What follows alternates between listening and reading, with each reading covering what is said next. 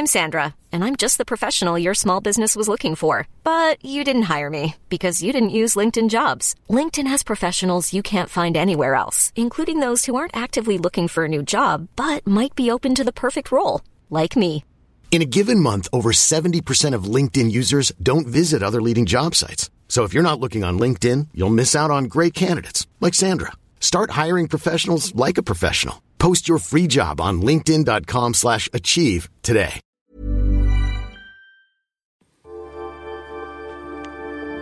Avant de commencer l'émission, je vais vous demander plusieurs choses. Installez-vous confortablement, assis ou couché. Baissez la lumière et fermez les yeux. Bien. Vous allez maintenant respirer calmement et vous allez vous concentrer sur ma voix. Dorénavant, il y a ma voix et rien que ma voix. À chaque fois que je prononce un mot, à chaque fois que ma bouche émet un son, à chaque fois que l'air modulé par mon larynx se propage dans l'air, une partie de votre corps se détend. D'abord votre tête, au moment où j'ai dit tête. Ensuite votre cou, au moment où j'ai dit cou. Ensuite, vos épaules, lorsque je dirai pantoufle. Restez concentré sur ma voix. Pantoufle. À partir de maintenant, votre position commence à devenir intenable. Vous avez clairement mal aux fesses. Non, ne détendez pas vos fesses, pas tout de suite. Vous avez donc mal aux fesses ou au dos ou au cou. C'est normal. C'est simplement à cause de votre matelas qui est tout pourri. Heureusement, les matelas Casper sont partenaires de Studio 404. Et ils sont très confortables. Mousse à mémoire de forme et régulation de la température, c'est le matelas du futur. En plus, il est livré chez vous. Vous pouvez maintenant ouvrir vos yeux. Il reste une image imprimée dans votre rétine, elle flotte devant vos yeux. Il s'agit d'un code de réduction. Vous commencez à le distinguer de plus en plus nettement. Il vous offre 55 euros de réduction sur un matelas Casper. Ce code, vous le voyez maintenant, il s'agit de Spectre 360. Je répète, Spectre 360. Vous pouvez maintenant vous réveiller complètement.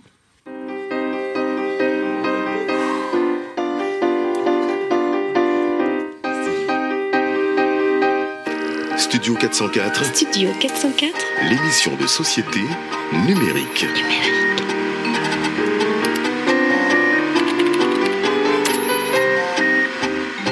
Studio 404, un podcast de qualité présenté par l'âme UA.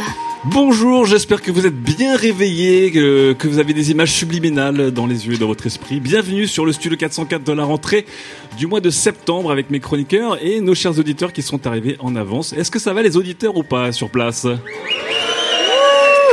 Alors, ils sont bien, ils sont chauds. Vous, nous, vous chers auditeurs qui écoutez 404 euh, dans votre voiture, au boulot, au WC, en faisant l'amour, vous ne le voyez pas, mais nous sommes très très bien installés. Nous ne sommes pas autant qu'aujourd'hui chez nos partenaires euh, qui avaient une assemblée générale. Nous sommes allés squatter en toute simplicité chez Publicis Bastille. Voilà. Euh, on a viré euh, les pubards, les commerciaux, les stratégiques planeurs. On a mis des poufs extrêmement confortables. Squatter est Oui. un mot un petit peu abusé puisqu'on doit payer quand même notre. J'aimerais qu'on squatte, mais. Bon. Nous avons loué, nous avons loué Publicis, c'est c'est pas Et mal, ouais. tout à fait. Et ouais. se permettre. Euh, pour ce- cet enregistrement public. Euh, et nous allons donc... Euh, ah non, je vois mon frère qui arrive, voilà. Mon frère qui est en retard, c'était comme prévu. Il arrive. Est-ce qu'on peut applaudir mon petit frère Choukan qui arrive? Voilà. Voilà, vous écoutez ce podcast, mais vous êtes complètement dans les conditions du live. Euh, nos chroniqueurs ont passé de belles vacances. On vous a laissé avec euh, une émission extrêmement spéciale au mois de juillet, une émission d'auditeurs euh, pour la fin août. Donc euh, voilà, il est temps de revenir à la normale, ou presque, puisque comme vous l'avez entendu en tout début d'émission, nous avons fait notre premier spot de publicité de l'histoire de Studio 404, et ce n'est pas une blague, nous avons vraiment un sponsor. Il vend des coussins et des matelas. Tout à fait. C'est Casper. Spectre 360. Spectre 360. T'es content du code qu'on a choisi ou pas, Fibre? Je sais pas, il faudra en parler à l'agence euh, intermédiaire, mais En tout cas, je suis content qu'on ait un sponsor parce que ça résout beaucoup de problèmes euh, de, de trésorerie. On a, c'est- chouette. Et puis en plus, euh, c'est pas un, spon- c'est un sponsor que, qui, sponsorise beaucoup de podcasts américains. C'est vrai? Oui, donc. ouais. euh, Donc on se la Voilà. joue un peu à l'américaine. et avec générosité, il sponsorise euh, C'est cool, c'est quoi? Et Trajectoire. Donc je suis au courant. Et si vous écoutez Trajectoire, il y aura des énigmes avec des oreillers et des matelas. Donc euh, on est très natifs. On appelle ça du native advertising. Ah, exactement, voilà. Non, juste pour revenir sur ce, ce, ce petit point sponsor, ça fait longtemps qu'on discutait avec des gens. On, comme vous, certains d'entre vous le saviez, on ne voulait pas avoir de sponsor dit endémique, donc euh, en, en lien direct avec avec 404, mais juste des sponsors cool qui se disaient, ben voilà, les contenus sont bien, on va se passer dessus, et euh, voilà. Et donc nous, nous sommes riches, du coup, nous sommes très très riches. Euh, non, C'est un mais- bien grand mot. oui. Laisse-moi rêver un petit peu. Bon, euh, alors Fibre est content, voilà, parce qu'il a gagné de l'argent. Il, a- il en a dépensé un tout petit peu pour euh, pour louer ce soir, mais on a gagné de l'argent. Et toi, Sylvain, comment ça va? Sylvain, qui évidemment a rédigé, euh, a pitché et a rédigé ce, ce spot, hein, parce que Absolument. Bravo à lui, hein, métier. que, euh, que superbe. l'âme a découvert à, à l'instant. Donc la prochaine fois, je glisserai des petites surprises euh, parce que c'est assez marrant. Je vais très bien. Et toi-même, l'âme, comment tu vas? Bah écoute, ça va. Vous m'avez manqué.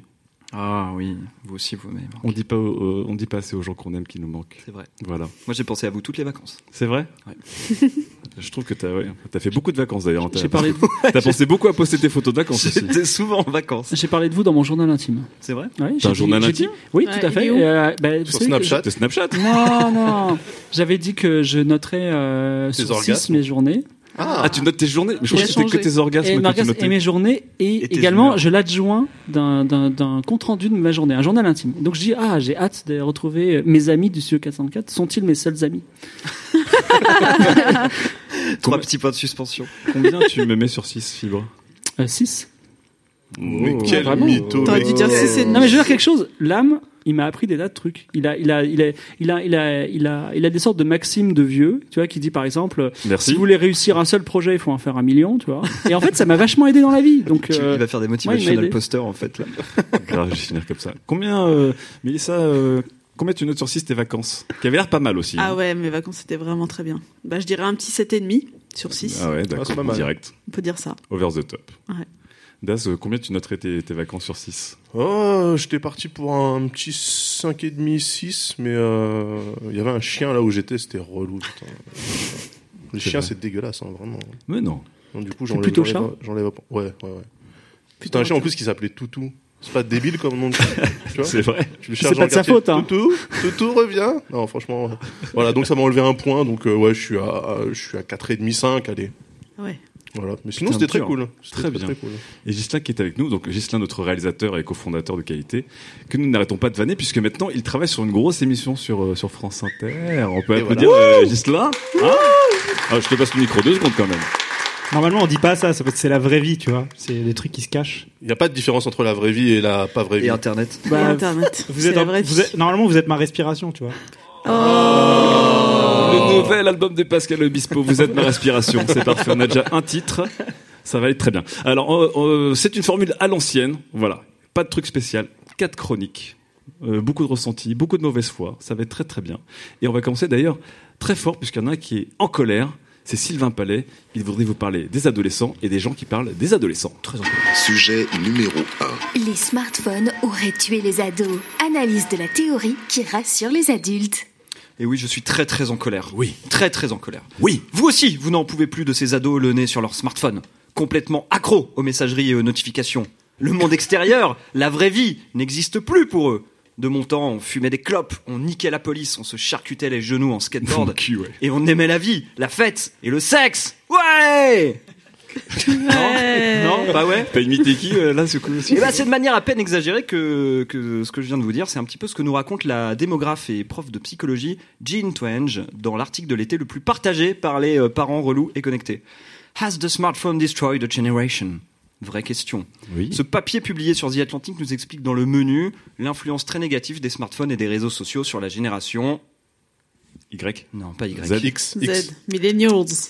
A, Z. La iGen. Oh, c'est laid. C'est horrible. PTDR. I, I comme euh, iPhone ou comme. euh, i comme iPhone. C'est le truc qui était cool il y a 5 ans. La génération iGen est née entre 95 et 2012 Et elle n'a pas connu un monde sans Internet. Elle a vécu les smartphones et les réseaux sociaux et n'imagine pas le monde autrement. Les conséquences, vous le devinez, sont désastreuses. L'auteur nous explique que jamais elle n'avait vu des courbes grimper aussi haut ou chuter si profondément. Oui, elle est démographe, c'est, regarde des courbes, c'est son taf. C'est une véritable rupture. Cette génération ne sort plus, n'a plus envie de faire la fête, ne ressent pas le besoin de passer son permis de conduire. Elle n'est pas rebelle pour un sou et elle ne baise pas du tout. Oh. Et surtout, surtout, elle est terriblement malheureuse, dépressive, voire suicidaire. C'est vrai. La iGen, en fait, c'est une génération de puceaux assistés qui passent leur vie sur des messageries instantanées à débattre sur la meilleure manière de se foutre en l'air. C'est des blancs. On dirait. Alors, ce qui se passe avec ça- cet article, c'est qu'il sort de l'ordinaire un petit peu de techno-bullshit euh, des consultants en marketing qu'on a l'habitude de se farcir et qu'on a l'habitude de démonter aussi facilement. Parce que cette fois, il y a des chiffres, il y a des études, et c'est écrit par une scientifique. Pourtant, il y a plein de choses qui vont pas. Alors, vous vous souvenez du jingle Métaphorung Il va me falloir un jingle fact-checking. Les décodeurs par Samuel Laurent.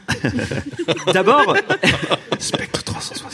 D'abord, et l'auteur euh, Jean Twenge l'avoue elle-même dans son papier, tous les liens qu'elle tisse sont des liens de corrélation et non de cause à effet. Erreur de débutant. Elle trouve dans une étude que les ados passent de plus en plus de temps sur leur smartphone. Soit. Puis un peu plus loin dans la même étude qu'ils déclarent être de plus en plus malheureux. Ok. Mais ce qu'elle ne précise pas, c'est que le cours de la banane a explosé sur cette période et que Christian Clavier a fait son retour au ciné. Bah oui, tant qu'à faire. Pourquoi ce ne serait pas lié aussi? Voilà. Ce qui m'amène au second point. Peut-être que le fait que cette génération soit endettée avant même d'être née et que de toute manière ils pourront jamais rien rembourser parce que la planète va crever et eux avec, peut-être que ça aussi ça a une influence dans l'équation. Non, c'est certainement les smartphones et pas du tout les facteurs socio-économiques, ça se saurait. Ensuite, j'ai triple croisé les sources. L'auteur se base principalement sur une seule étude. Et quelle étude? The Monitoring the Future Survey, financée par le National Institute on Drug Abuse. D'accord. Alors, essayez de comprendre l'influence des smartphones avec une étude commentée par la- pa- commandée par l'Agence nationale de l'addiction à la drogue. C'est, comment dire, un peu comme l'Observatoire de l'homosexualité en France, financé par Famille Chrétienne. Vous voyez un peu le biais. C'est un délire. Objectivité sur 20. Voilà.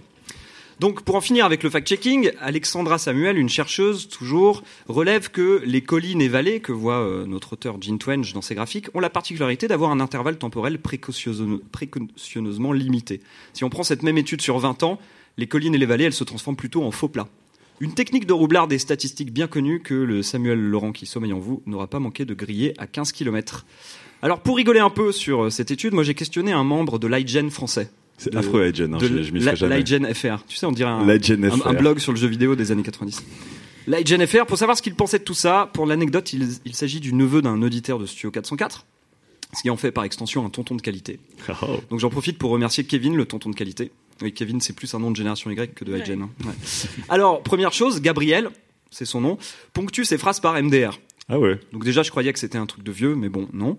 Et quand je lui ai raconté la théorie de Jean Twenge, Gabriel m'a balancé un Ça Je- tourne mal. je pense qu'elle devrait un peu mieux observer MDR. Bim dans tes dents. Il trouve que ces études généralisent trop, qu'au contraire, tout le monde veut faire la fête à son âge. La déprime, c'est plutôt un truc de vieux, non? C'est ce qu'il me dit. hein.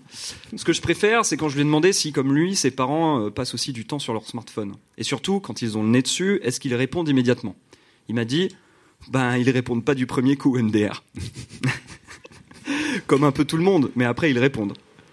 Évidemment. Mais on va y, re- on va y revenir. Je pense qu'il est intéressant, avant de conclure, de regarder un petit peu les motivations de notre démographe de l'IGEN. L'article publié sur The Atlantic, c'est une adaptation d'un chapitre de son livre en vente actuellement, intitulé, attention c'est long, iGen. Pourquoi les enfants super connectés d'aujourd'hui grandissent moins rebelles, plus tolérants, moins heureux et complètement inaptes à la vie adulte Et ce que ça veut dire pour le reste du monde? C'est un vrai livre. Donc en fait, c'est un livre, mais c'est plutôt un titre d'article de Slate. Bah, si- c'était mon Slate joker. étant un site américain, C'était c'est cohérent. C'est bon, il a, il a fait son point Slate, t'en as, as plus. Donc il y en a deux dans l'émission. Donc, I see what you did there, Jean Twenge. Elle nous offre un bon petit pavé alarmiste pour que les parents qui se battent au quotidien contre le screen time de leur charmante tête blonde. En marketing, on sait depuis longtemps, ce qui fait vendre, c'est pas le sexe, c'est la culpabilité. Et quoi de plus coupable qu'un parent face à un gamin en pleine crise d'ado? Mais qu'est-ce que j'ai mal fait? Jean Twenge t'offre une superbe échappatoire. Ce n'est pas de ta faute, Gwendoline. Ce n'est pas toi, Charles Guillaume. C'est les smartphones. C'est c'est des noms de parents de blancs, t'as vu Mais je suis navré et j'invoque euh, la sainte patronne Françoise Dolto pour me protéger du courroux des papas et des mamans de qualité. Si C'est votre faute. La sortie de l'iPhone, si elle a eu un impact sur une génération, c'est pas sur la hygiène. Bah oui, la hygiène en 2007, elle a pas acheté l'iPhone, elle avait 12 ans. La Facebookisation du monde, si elle a bouleversé une génération, c'est celle qui est autour de cette table et dans cette salle, pas une autre. Je vais, jouer le jeu de Twenge.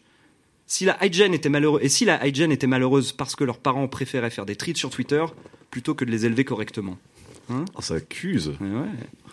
Allez, je vais vous dire un truc. Du haut de l'aplomb de celui qui n'a pas de gosse. c'est maintenant que tu pas de gosse. en C'est fait. pas grave, un gamin, c'est comme une start-up. L'échec fait partie de l'aventure. On ne réussit pas à tous les coups. Ce que vous pouvez faire déjà, c'est ne pas souscrire aux théories alarmistes qui ne sont que des rustines pour vous délester un petit peu de vos culpabilités. Au lieu de supprimer les smartphones de vos gosses, devenez leur mentor numérique. C'est votre nouveau rôle dans ce, dans ce monde des technologies. Assumez vous aussi d'être accro au smartphone, mais expliquez-leur comment effacer leur historique. On peut applaudir Sylvain pour cette première chronique alarmiste.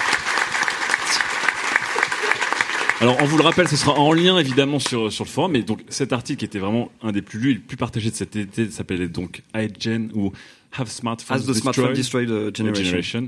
Évidemment, The Atlantic, qui est un site un petit peu parfois conservateur, s'est régalé sur ce papier qui a été énormément, énormément euh, partagé. Et donc, voilà, comme tu disais, ça a raconté un peu une sorte de génération de Tanguy qui passait plus de temps à chatter sur Snapchat sur leur lit sans bouger.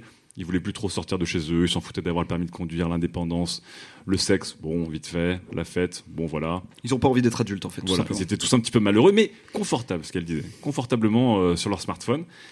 Euh, du coup, Daz, toi qui es, qui est le papa un peu de. Le daron, Yeah, de le daron. C'est le papa. Alors, Ouais. je sais pas comment ça va s'appeler la génération euh, de ta fille, euh, qui, a- Ah bah qui là, est oui, encore plus euh, jeune que la, la hygiène. Elle est un peu petite, ouais. C'est peut-être la génération X. Ah mais non, attends, c'est quoi. C'est 95 2012. 92-2007. Ah, Non, ok. 95 Non, 12. 2007 T'avais dit 2012, moi Parce qu'en fait, j'entendais j'ai entendu entendu 2012 plus 2012. précis. Alors hein. c'est 95 15, 2012. Ma fille est née en C'est ça. 2012, bim. Voilà. Eh, iGen. Eh, Ok. Ok. Voilà. Ok. Euh, non, ouais, si. Euh, enfin, je comprends le. Je dois jouer quoi Le rôle du mec euh, un peu de Le- droite Tu fais quoi pour ta fille, globalement Non, mais Non, pour tu ma fille, ma tu fille, veux, ma fille, elle a j'imagine. 5 ans, donc en fait, euh, je lui dis. tu Elle est fais pas ça, malheureuse. et, euh, elle est. ah bah, pff, je sais pas. Faudrait lui demander, tu sais, je. ne- Non, mais tu lui donnes des iPads, tu fais quoi? Ouais, ouais, ouais, de temps en temps, ouais. Mais c'est vrai que si tu la laisses devant, bah, c'est niqué, tu vois. Après, pour le côté, euh, oui, les enfants d'aujourd'hui, enfin, la hygiene, il y a vraiment pas d'autre terme que ça? C'est affreux. Ok. Donc, C'est bon. problématique. quoi. Donc Tu peux dire c'est- les enfants ces, jeunes-là, euh, ils sont plus euh, Isidore que Riffraff. euh, ouais, enfin, c'est normal. Non, mais c'est normal parce que. euh, À la pourquoi, référence euh, des super vieux. hein. Quoi, vous connaissez pas les entrechats dans le public? Voilà. Donc Isidore, c'était le Il chat y a de deux maison. vieux qui ont répondu. Hein. Non mais c'est pas grave. J'explique le contexte. J'explique le contexte. Isidore, c'est un chat qui grandit dans une maison et qui règle tout son quartier, ok. Donc il est super vénère, mais il dort à la maison. Et Riffraff, c'est un mec qui traîne dans une décharge avec ses potes. Et pourquoi est-ce que nous on était plutôt Riffraff Parce qu'on n'avait pas moyen de toucher nos potes sans bouger de chez nous. Oui. Et c'est tout. Oui. Donc à partir du moment où t'as tes potes, Quand tu dis toucher tes potes, c'est. C'est toi qui as fait, c'est toi qui as fait le parallèle. Moi, je, touch. Je te pose une je sais pas question. comment ça se passait du côté de Sainté. Je- non. Non mais voilà, en fait, le fait que tu aies accès à tes amis euh, sans avoir à te bouger le cul, bah du coup, bah c'est normal, tu restes chez toi, t'es es tranquille, il y a, il y a de l'eau pétillante au frigo, euh, il y a Netflix, euh, tout ça, tu vois. Bon, donc euh, moi, je, enfin, je trouve pas ça, euh, enfin, je trouve l'étude effectivement un petit peu, un petit peu alarmiste, comme si elle avait été publiée euh, Pour faire plaisir aux parents. sur un site euh, plutôt de type De droite euh, Non, pas pas le Figaro. Pour quand même. vendre un livre Bon, The Atlantic, quoi. Mais euh, oui, voilà. Enfin, pour moi, c'est c'est des trucs assez logiques en fait.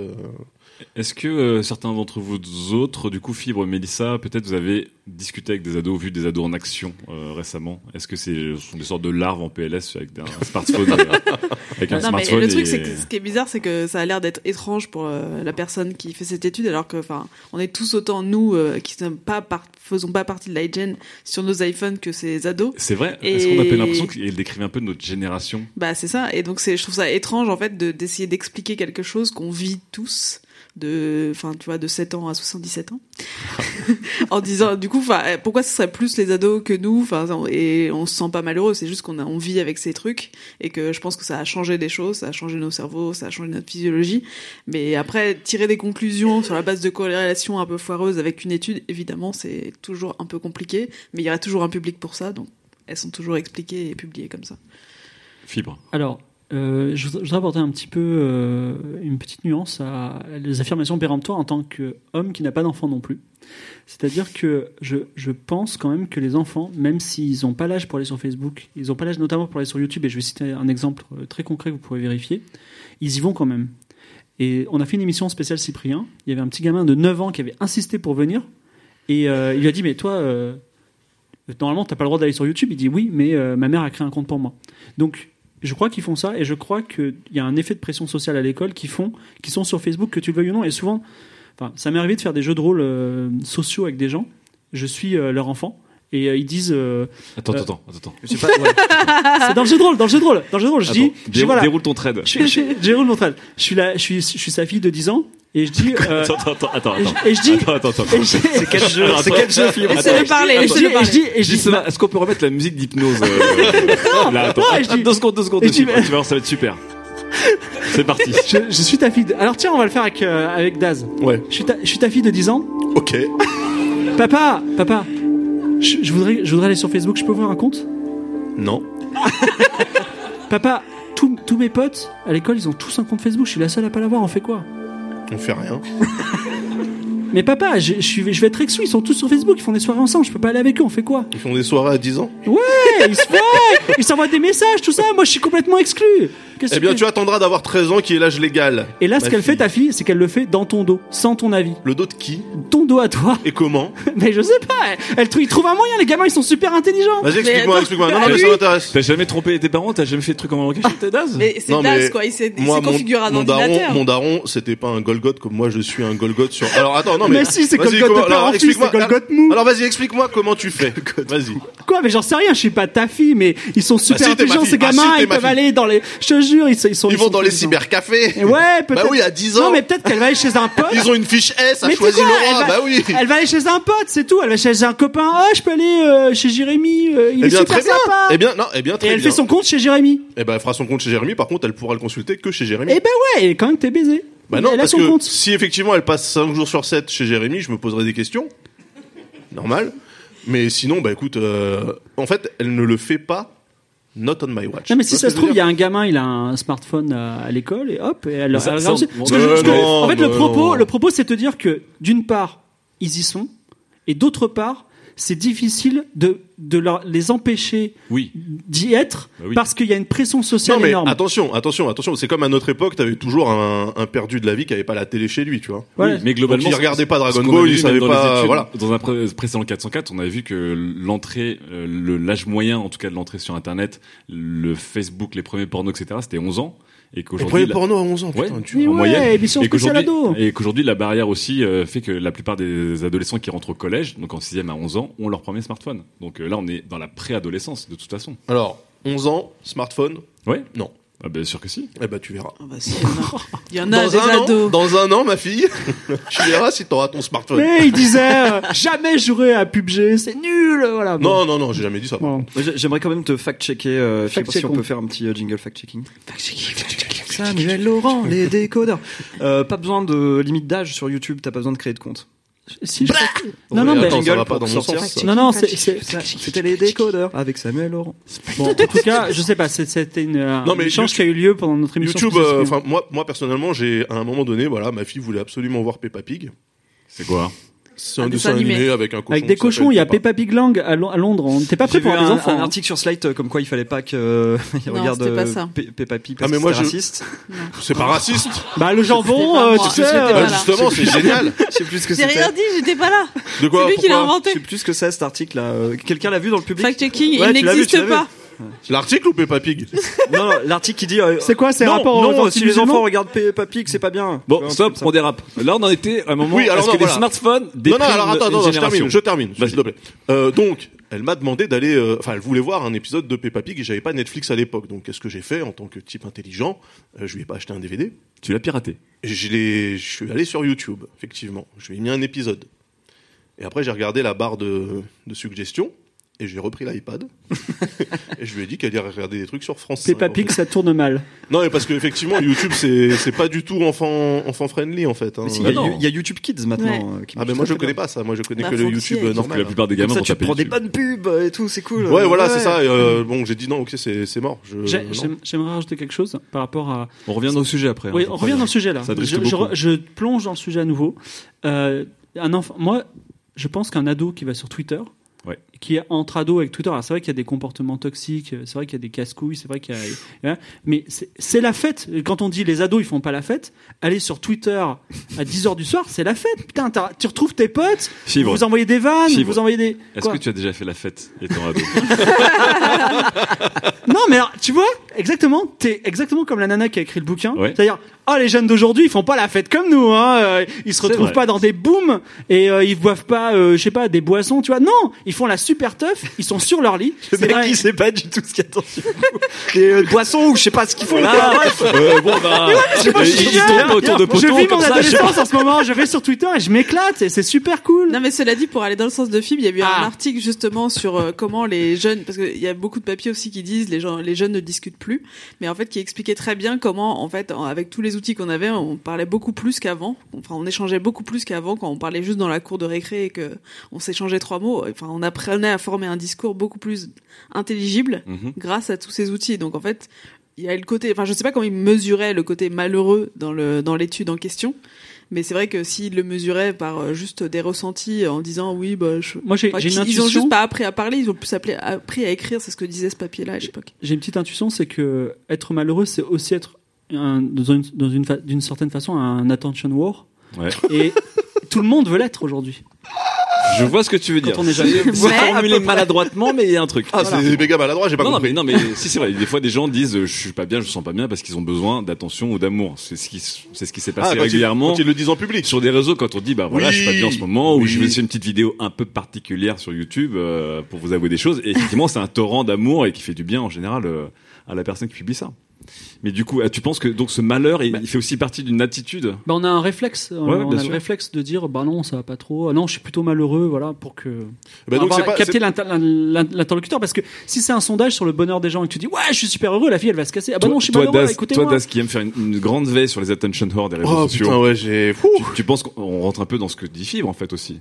On déclare un malheur aussi parce que euh, ça nous permet d'avoir une petite consistance parfois. Ouais, mais du coup, c'est, enfin, c'est, c'est même le, enfin, c'est le contre-pied de ce que nous on faisait, parce que nous on a grandi dans un monde où il fallait toujours dire que tout allait bien, tu vois. Ouais, bien Même sûr, Quand c'est la merde, tu non, ça va, ouais, ça Non, va, mais justement, ça c'est peut-être cette génération qui euh, a une Oui, mais- autour de ça. Est-ce que cette génération est aussi malheureuse parce qu'il y a une sorte de, comme, comme dit Parce sorte que c'est de- bien d'être malheureux, de pas dire bien, que tu mais vas chez ton psy. c'est toujours une manière comme une autre, euh, comme si on était un peu émo, quoi. C'est une manière Peut-être une extension du norme corps, tu vois le dépressif corps. Non, mais en fait, c'est ça. En fait, en fait, c'est, tu, tu, tu as utilisé le bon mot. C'est, euh, c'est, c'est un côté un peu émo. Et je pense qu'en fait, les réseaux sociaux, il y a une bulle de filtrage sur les réseaux sociaux qui ont été complètement investis et noyautés par les gothiques et les émos. c'est vrai, c'est vrai. Il suffit de si regarder. t'es ado et que t'es pas émo, t'as loupé un truc toi. Non, Je suis pas Ouais, sûre. non, tu Je m'imaginais Daz avec une énorme mèche et du col. ado, ado et émo, non, non, non, tu peux, tu peux être plein d'autres choses. Clairement. C'était le mec qui, qui, qui rendait ça. Ouais, comme euh, tu peux être tout ce que tu veux. Non, non, tu peux être tout ce que tu veux. Tu peux être. euh, tu peux. Est bien ta veste. Tu peux être le mec qui rend certaines ados émo, tu vois. Oui, en, tu en peux. les tapant, par oui, exemple. Enfin non, enfin il y a pas, il y a pas de profil monolithique. Je veux dire, euh, ok, on les voit plus, mais ça veut pas dire que tous les jeunes sont euh, sont comme ça. Du coup, je sais plus quoi penser moi. On est d'accord ou on n'est pas d'accord avec ce Mais moi, je sais- en fait, on n'en sait rien parce que son Ouais. étude, c'est de la merde. Ah, bah voilà. ok. Et qu'il y a Oui, beaucoup d'études et qu'on n'a pas fait le fact-checking. Il y a une étude qui peut être de la merde, mais il y a des trucs qui peuvent être intéressants à en tirer. Ça, c'est vrai. Mais rien que sur, le, sur le, les réseaux sociaux, le bonheur et le malheur, tu, il y a aujourd'hui une étude qui va sortir qui va te dire euh, les réseaux sociaux ça rend malheureux, et le lendemain une étude qui va dire exactement le contraire. Oui. Tu tapes étude dans la barre de moteur de re- recherche de Slate, tu vas avoir ou d'un autre site, pardon. T'as grillé ton ça, coupon. ça devient un réflexe, c'est chiant. Euh, tu, tu vas avoir toute une tripotée d'études qui disent euh, tout et son contraire parce que. Ce- euh, cela dit, quand- dès qu'il y a un phénomène qui est vraiment trending dans la société, tout de suite, il y a des gens qui tiennent des propos alarmistes pour vendre des livres. On a vécu ça dans les années 90 avec les jeux vidéo typiquement. Aujourd'hui, tout le monde dit ah les jeux vidéo c'est trop bien, alors que justement, il faudrait peut-être commencer à dire maintenant que tout le monde s'est s'est admis de dire bon les jeux vidéo c'est- il y a peut-être euh, matière à discuter, mais à une époque c'était vraiment. enfin, euh, non, on a discuté avec le CSA cet après-midi, c'est pas encore, euh, D'accord. c'est pas encore gagné. Euh, Est-ce que dans le public, il y a des gens qui voudraient réagir par rapport à ce sujet euh, Qui ont ou des enfants. qui ont des enfants ou une expérience, ou qui eux-mêmes sont ados, ou qui aiment faire du roleplay comme Voilà, fibre 5 6 Euh, je, je vois une main qui s'est levée. Alors par contre, on n'a pas de micro sans fil parce que c'est une install de gitans. Alors venez nous voir. Mais venez nous voir. Alors, no offense hein, pour les gitans, si vous connaissez des gitans ou si vous- vous-même vous en Le mec il insulte des blancs en longueur d'émission et après dès que, dès que ça parle de gitans, il Ah, les s'excuse. quoi. ils les respectent, hein, c'est pas pareil. Euh, Bonjour. Bonjour, je m'appelle Ethan, j'ai 20 ans, donc apparemment je suis un hygiène. Ah. Euh, Est-ce que t'es content qu'on dise bah que non, t'es en fait, hygiène déjà Justement, Mmh. le truc, c'est comment on peut mettre les gens entre 95 et 2012 dans la même euh, truc, Yes, quoi. c'est le paragraphe vois, que j'ai supprimé, mais euh, mon, ouais. Bah, mon petit frère, il a 11 ans, on n'est pas de la même génération, quoi. Ouais. C'est complètement différent. Est-ce que tu aurais pu faire ton petit frère? C'est-à-dire Est-ce J'ai que pas ton- compris là. Alors, mets la, la- mets la musique, on va faire un jeu de rôle. Attends, attends, attends, attends. On va faire un jeu de rôle. Mets la musique, regarde-moi dans les yeux. Non, non, non, non, non, non, non, non. La question c'est est-ce que, est-ce que tu aurais, est-ce que ton petit frère pourrait être ton fils Oula. Attends. Non. Eh bah donc vous êtes de la même génération. Voilà. Fin du débat. C'est ça Mais non, mais c'est pas ça une génération. Ah bah si, là. c'est Non, ça. putain, Ah bah c'est si, pas c'est ça. Si tu ne peux pas enfanter l'autre, vous êtes de la même génération. C'est- Eh si Mais c'est ça qui est génial, c'est-à-dire que quelqu'un de 60 ans ne pourrait pas être mon père. Ah si, Bah merde. si. Mais si. Mais, Non, mais ah, c'est- c'est pas, c'est pas ça, ça marche pas, Daz, arrête. Ça marche pas C'est pas ça, Ok. c'est pas ça. Bon, euh, on revient au témoignage de monsieur. Du Oui, coup, alors, toi, vas-y. déjà, en fait, t'es énervé qu'on te mette dans le même sac que ton petit frère qui n'a rien à voir avec Oui, toi, du coup. et puis Ouais. même des mecs qui sont nés en 2012 qui ont 5 ans, c'est pas pareil que moi. Enfin, Ouais. c'est- en l'occurrence, j'aurais pu l'avoir, quoi. J'étais, j'étais Ouais. capable d'enfant- d'enfanter, donc. euh, Au Mexique, ouais. Ouais, au Mexique. Ok. Mais, enfin, tu vois, je, déjà ça, et puis ensuite, quand je regarde mes petits frères, j'en ai un de 11 et un de 13. Déjà, c'est deux générations pour moi. Toute une Ah flopée oui. d'hygiène chez toi, quoi. Ouais. C'est- ouais. Il y a- en fait, et mon grand frère a 22 ans, donc il est de 95. On est les quatre de, Ah ouais. quatre garçons, les quatre de Agen, tu vois. T'as le modèle S, t'as tous les. Ouais. t'as- t'as tous les S+. Et, euh, le truc, c'est que je vois mes petits frères, ils sortent pas mal. Enfin, ils sortent euh, quand mes parents les laissent. Ouais. Après, ça parlait de pas de smartphone. Moi, mes petits frères, ils rentrent tout seuls de l'école, donc euh, obligés d'avoir un tel. D'accord. Ah. Surtout qu'on habite dans le 11e. Et ils ont un compte de Charlie Facebook Hebdo. Ah ouais. Alors non, mes parents veulent pas de compte Facebook pour eux. Interdit. Attends, attends, en ils sont, ils sont caricaturistes, euh, ils ont. Non, mais on habite dans. En fait, j'habite juste à côté à. J'habite euh, juste à côté de Charlie Hebdo et mes parents sont un peu stressés, donc euh, Ouais, on peut les comprendre un petit tu vois. Mais ils ont, ils ont pas un. Je veux dire, ils font Ouais. pas du journalisme d'investigation. Alors, Non, alors, mais Ok. Alors, question, du coup, du coup, pour toi, qui est, on va dire, le, le début de la et Mhm. tes petits frères qui sont la fin de la désolé, ce, ce terme est affreux. On, peut, on peut dire autre chose Non, non, mais j'aime bien qu'on le c'est la dise. même que génération. C'est-. Z aussi, non? Génération Z Je sais pas, moi, je, je, je me fous ça euh, bien Ouais. profond. Parce que juste euh, point culture, c'est le nom de la boîte qui clone les dinosaures dans Jurassic Park. Voilà. C'est vrai? Voilà, je vous laisse avec ça.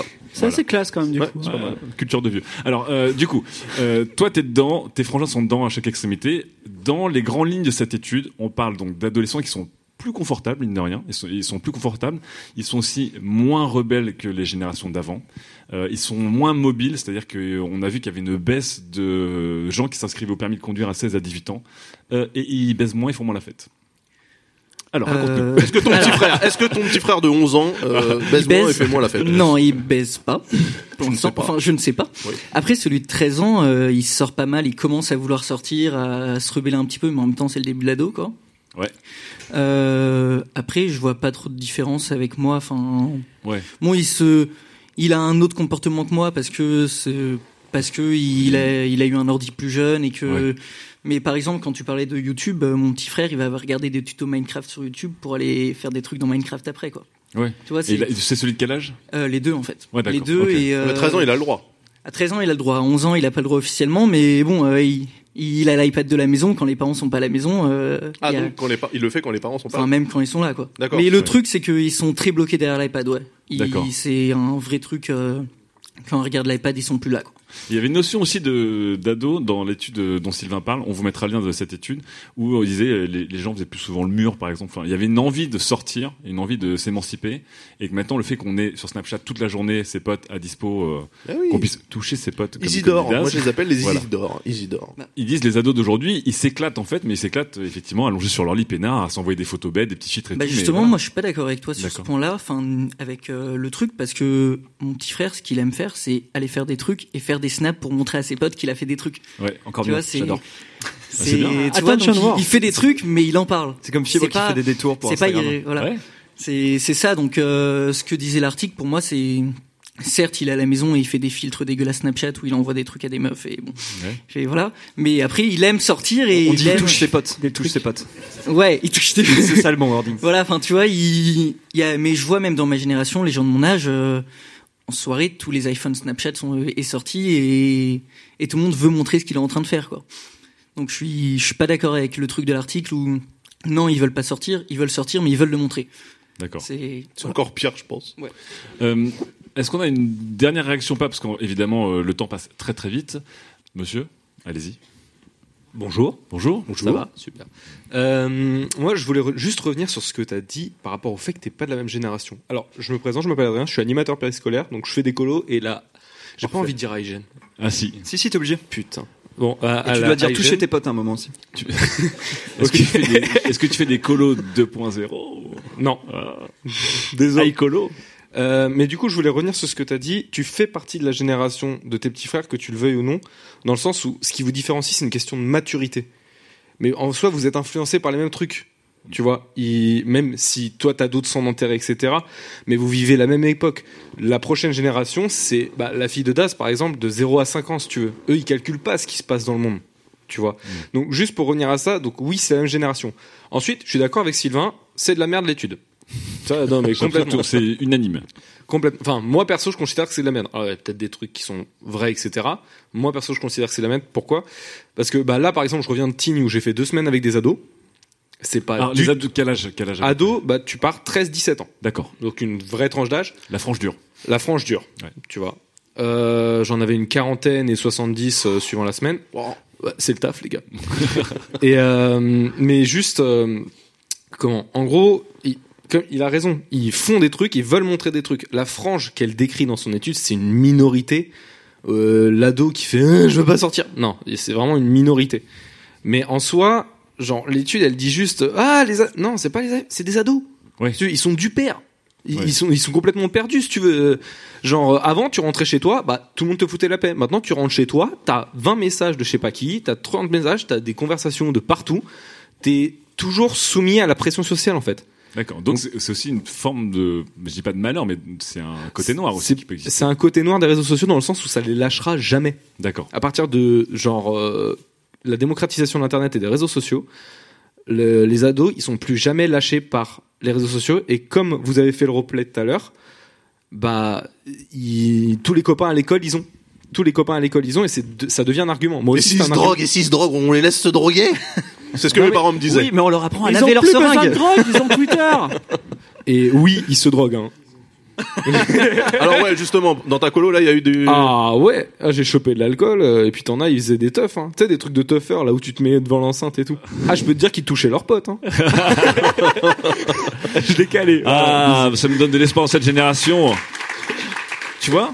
Ouais, Mais- pas dans la merde. hein. du paiement sans contact, mais on continue quand même à, À toucher les potes. à contacter. Du coup voilà. Bon, très bien. Merci, Merci. beaucoup pour ce Merci. témoignage. Euh, donc, on va linker euh, dans le forum hein, cet article. Comme ça, vous pourrez lire. En fait, non, l'article est intéressant parce qu'il y a beaucoup d'études. C'est effectivement, comme tu disais, Sylvain, la corrélation qui a permis de créer euh, un peu, on pouvait dire ce qu'on voulait sur cette hygiene. On dit Tu devrais créer un thread avec tous les articles Pour, de ce genre. euh, bah, pour les ouais, bah, carrément. checker Mais euh, pour conclure là-dessus, en fait, un gros problème, je l'ai pas dit dans la chronique, je voulais le dire dans le débat, mais c'est déjà le principe de génération. Quand on est démographe et qu'on fait des statistiques en 2017 et qu'on prend une tranche d'âge euh, de 7 ans et qu'on dit, ben, je vais mettre toute la population mondiale là-dedans et je vais tirer des grandes conclusions sur leur comportement, c'est que tu as un souci, quoi. Aujourd'hui, tu as un Google Home qui peut te dire dans le moindre détail quand fibre optique lâche des caisses. Donc tu as un niveau de détail des données sur les, sur les gens qui fait que prendre une génération, c'est, ça n'a pas de sens. Très bien. Et ben, on va finir là-dessus et on va continuer cette émission avec une première FAQ. F, Alors, on a demandé aux auditeurs qui sont sur place de nous poser des questions. Alors, euh, sur toutes les questions qu'on a reçues, 60% euh, concernent l'iPhone. Donc, forcément, on va faire une FAQ sur l'iPhone. Euh, Cosmo Flash, peux-tu euh, venir euh, prendre le micro et nous poser ta question? Bonjour. Bonjour. Alors, quelle est ta question? Ah, tu te la racontes moi maintenant, hein? Ah, c'est pas Discord, hein? Salaud Alors ma question c'était comment expliquer le iPhone X euh, 10 pardon à ma grand-mère? Ah alors, cher chroniqueur, c'est une FAQ, donc interdit de s'étaler sur la chose, on va pas commencer à débattre sur Apple. Vous devez expliquer à votre grand-mère l'iPhone 10. C'est Moi, un je vais bien téléphone. expliquer à ma grand-mère. Vas-y. Eh bien, tu vois ce que c'est un téléphone? Bah, tu prends le plus cher. Ok, très bien. Réponse de fibre. Le plus cher. C'est un Mélissa téléphone qui reconnaît ton visage. Ok, Mélissa, pas mal aussi. Face ID. Sylvain Daz. C'est un téléphone que tu vas payer cher aujourd'hui et dont tu te rendras compte de l'utilité beaucoup plus tard. beaucoup, beaucoup plus tard. Et peut-être que tu Sponsorisé seras pas là pour toi. Parce que tu es une grand-mère. Il faut être honnête, à un moment donné, voilà. Espèce de salaud. Et moi, je lui dirais, ne me pose pas cette question, grand-mère. De toute façon, ta retraite ne suffit pas. Quelle bande de salauds. Voilà, euh, tu as expliqué l'iPhone 10 à ta grand-mère et je pense que tu l'as donné beaucoup envie de l'acheter. On enchaîne tout de suite avec la deuxième chronique avec euh, du coup Daz qui va sortir des fougères pour nous parler de PUBG. Sujet numéro 2. Prudence, fourberie et lâcheté. Bienvenue dans le monde merveilleux de PUBG. Ah Oui, c'est vrai. PUBG. Ah, ce thème. Je suis bien là. Là, j'attends, j'attends avant de partir au combat. Est-ce qu'il y a des joueurs ici de... Ouais, oui, bien sûr, bien sûr, mes compagnons de fougère là-bas au fond. Merci, merci Gislain. Alors en, en février dernier, hein, j'avais parlé euh, dans ma chronique de jeux vidéo aussi, et j'avais donné la parole à la fils de pute, euh, la Fédération internationale des Super Skills Horse Pro unis et techniques, qui se lamentait du retour en grâce des jeux en couch coop, c'est-à-dire les jeux auxquels on joue en mode local dans son canapé avec ses amis, et du risque donc euh, concomitant de désamour des jeux en ligne. Comme un signe envoyé depuis les cieux par Grégory Le Marchal, petit ange parti trop tôt. Players Unknown's Battlegrounds, donc PUBG pour les intimes, est sorti un mois plus tard, en mars, euh, pour sauver le jeu en ligne du marasme ludique dans lequel il était plongé depuis que les Russes ont accès à Internet à haut débit. Alors, si vous ne connaissez pas ce jeu euh, euh, phénomène vendu à 10 millions d'exemplaires en 6 mois, c'est beaucoup plus que Outdoor par exemple, laissez-moi vous en expliquer le principe. Attention, couchez-vous Voilà, ça, c'est ce qu'on fait dans le jeu à peu près tout le temps. Euh, pour le présenter un peu mieux, donc c'est un jeu de type Battle Royale, donc il y a une centaine de joueurs qui sont parachutés au-dessus d'une île euh, qui fait 64 km et au bout d'une demi-heure, il doit en rester qu'un seul de ces joueurs, ou deux, voire quatre, si vous jouez en équipe de deux, voire quatre.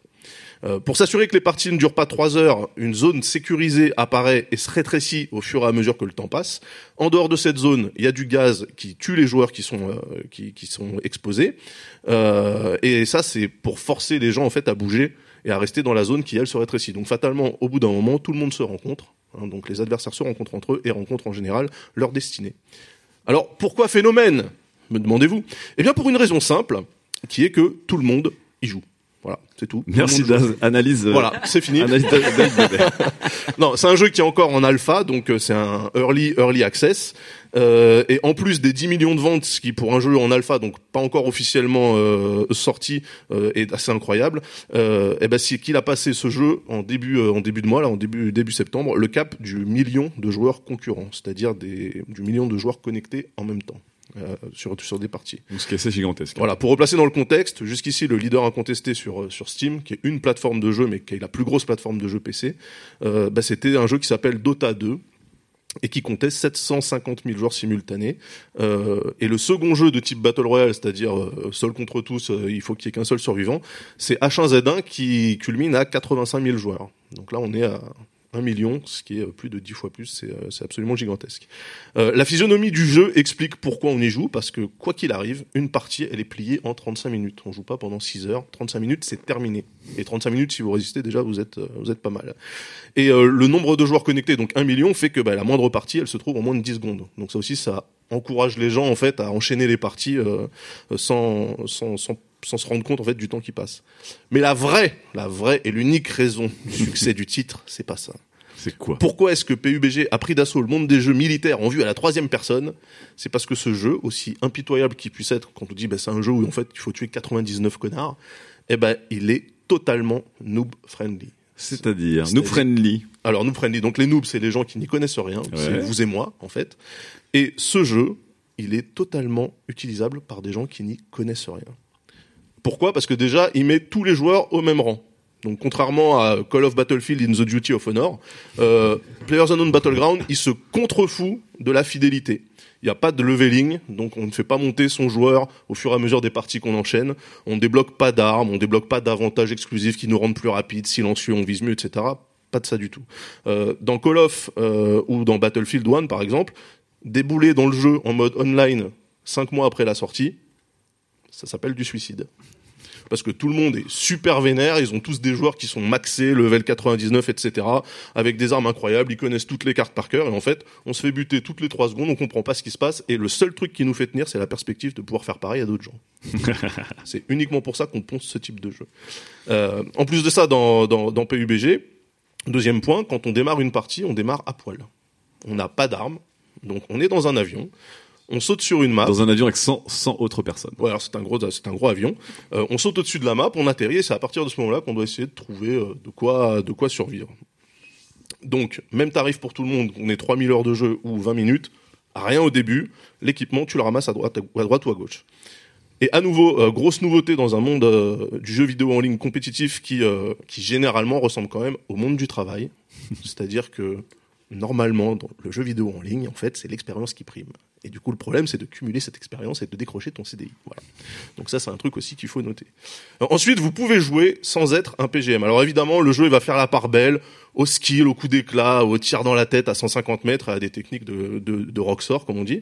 Mais dans PUBG, du moment que vous êtes dans la zone safe, en fait, vous avez vos chances. Pas la peine d'être un Jedi, les gars. Vous avez juste, euh, vous pouvez rester là et attendre que le temps passe. Moi, c'est ce que je fais, par exemple.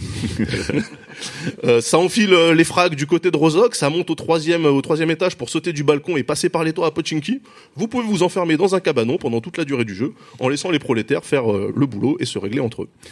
Concrètement, en jouant prudemment et en réfléchissant bien à ses déplacements et à ceux des adversaires, par rapport donc à plusieurs facteurs, la position sur la carte, la position de la zone, le- la trajectoire que l'avion euh, que l'avion a pris, eh bien, on peut finir bien classé sans tirer un seul coup de feu. J'en sais quelque chose. J'en sais quelque chose. Tout ce que vous tout ce que vous avez à faire, c'est de vous avouer une vérité simple l'âme humaine est sombre. Une fois en paix avec cette part d'ombre, tout devient possible. Exemple typique de partie. Donc au moment du drop du début, donc tout le monde est dans l'avion, tout le monde est au-dessus de au-dessus de la carte et en train de choisir euh, ah, où est-ce qu'on saute, où est-ce qu'on va, etc. Euh, vous et vos trois coéquipiers débiles, euh, vous n'avez pas pu vous mettre d'accord sur l'endroit où atterrir. Marrant, J'ai l'impression que tu racontes tes soirées sur la JVT. Ouais, et c'est un peu ça. Et avec euh, les mecs là-bas au fond aussi. Euh, donc vous sautez tous à l'aveugle comme des cons. En toute logique, vous atterrissez dispersés le long d'une ligne à peu près droite de 4 km. À peine posé, un de vos collègues se prend un coup de poil à frire en pleine gueule par un adversaire qu'il a vu se poser près de l'endroit où lui-même était en train de chercher une arme. Il a Une vraie poêle à frire? Oui. La battée, ans, hein, quand même. ça s'appelle une battée, hein, c'est la, la poêle à frire et elle est très très utile parce que quand tu la ranges, eh ben, elle protège ton derrière. Véridique. Voilà, donc votre ami euh, atterrit et meurt tout de suite. Boum, 96 adversaires à tuer et vous êtes plus que 3. Votre deuxième ami, lui, il a décidé d'aller euh, faire cavalier seul euh, et de montrer que c'est un top FR et il peut tuer plein de gens. Donc il saute sur euh, Pochinki pour voir si la légende qui parle d'affrontements farouches dans cette petite ville située pile au centre de la carte est vraie. Spoiler, c'est vrai. 96 adversaires, vous êtes plus que deux. Vous regardez la carte, vous êtes pile dans la zone sécurisée. Le marqueur de votre dernier coéquipier vivant est positionné à environ 2 km et s'éloigne. Vous lui dites, attention là, euh, tu cours dans le mauvais sens. Il dit, ah oui. Et on voit le point sur la carte qui fait demi-tour. Donc c'est vraiment un débile. En l'attendant, vous n'écoutez que votre courage, parce que vous savez que c'est à plusieurs qu'on est plus fort, et vous décidez de vous cacher vaillamment derrière ce fauteuil, jusqu'à ce que la réduction de la zone ne vous force à vous déplacer. Voilà. C'est une méthode parfaitement légale, hein, puisqu'on peut la faire dans le jeu. Moi, j'ai baptisé ça le tactical hiding. Il y en a qui appellent ça la camp, je trouve ça un peu réducteur, donc c'est du tactical hiding. Dans le living room cosy du premier étage de cette maison, de longues minutes s'écoulent. Votre coéquipier continue sa progression vers vous, alors vous regardez sur la carte, c'est bon, il avance, tout va bien. Dans vos mains, un fusil à deux coups, dans votre poche, deux balles, et une canette de Red Bull. Sur votre tête, un casque de scooter. Il n'y a pas à dire, jamais le sentiment d'être en Europe de l'Est n'a été aussi fort. Un coup d'œil en haut de l'écran, encore 70 personnes vivantes sur la carte, tout va bien. Un bruit de moteur au loin. Mhm. Un coup d'œil sur la carte, l'icône qui représente votre collègue ne montre pas qu'il est dans un véhicule, il est toujours à pied, donc c'est pas lui. Bon, très bien. Vous avez un peu chaud, vous tremblez un peu. Vous risquez quand même un coup d'œil à la fenêtre. Une Dacia passe à 100 mètres. Soudain, elle vire de bord alors qu'une fusillade éclate. Quatre joueurs en sortent, vous entendez les tirs, vous les reconnaissez à force de jouer, ce sont des fusils d'assaut, et ils semblent relativement proches quand même. Vous êtes pragmatique et vous dites que deux équipes de quatre joueurs qui se croisent, ça fait potentiellement sept adversaires de moins. Vous repartez, vous planquez, tactiquement, attention. Et soufflez un peu quand vous entendez un bruit de pas sur le gravier. Un charognard qui passait par là a entendu la fusillade et décide d'aller jouer les juges de paix. Lentement, vous vous approchez de la fenêtre, sans faire de bruit. Au bordel, il passe juste en bas de votre repère. Que faire? Si vous tirez et que vous le manquez, vous êtes à peu près sûr que lui ne vous ratera pas vu l'équipement qu'il a. Si vous ne tirez pas et que lui fait n'importe quoi, il attirera à coup sûr les autres Golmuts qui sont en train de se tirer dessus autour de la Dacia. Vous regardez la carte, encore 52 personnes vivantes. Bon, votre frère d'armes n'est plus très loin. Il longe une route. Et soudain, l'illumination. Vous positionnez un marqueur sur la carte et expliquez à votre pote qu'il ferait bien de vous rejoindre en passant par là. C'est plus safe. tu l'attires ton pote dans le, dans le à ce stade, votre pote n'a pas besoin de savoir que vous comptez sur son arrivée pour faire diversion, voire carrément pour le faire se battre à votre place. Parfois, les employés n'ont pas à connaître l'intégralité du plan du management. Vous ne dites donc pas qu'il risque de croiser quelqu'un. Ça pourrait gâcher la spontanéité nécessaire à l'entreprise. Vous repartez jeter un œil à la fenêtre. La Dacia fume sous les impacts de balles au loin. Personne ne bouge autour. Des petites caisses sont déposées, ce qui prouve que les gens euh, qui possédaient l'équipement sont morts, parce que quand on meurt dans ce jeu, on laisse Ouais. son équipement pour que les autres puissent, euh, puissent le looter. Intéressant, des caisses à prendre, mais réglons le problème présent avant de penser à faire du shopping. Le silence assourdissant n'est interrompu que par un grincement de bois. Des pas dans l'escalier. Oh bordel. Vous vous replacez vite derrière ce fauteuil qui aura finalement été votre seul vrai ami pendant cette foutue partie de jeu de merde. Mais pourquoi je m'affiche ça, bordel? Il y a Fort Boyard sur la 2, putain Vos mains sont moites, vos pieds sont poites. Des bruits de pas à l'étage.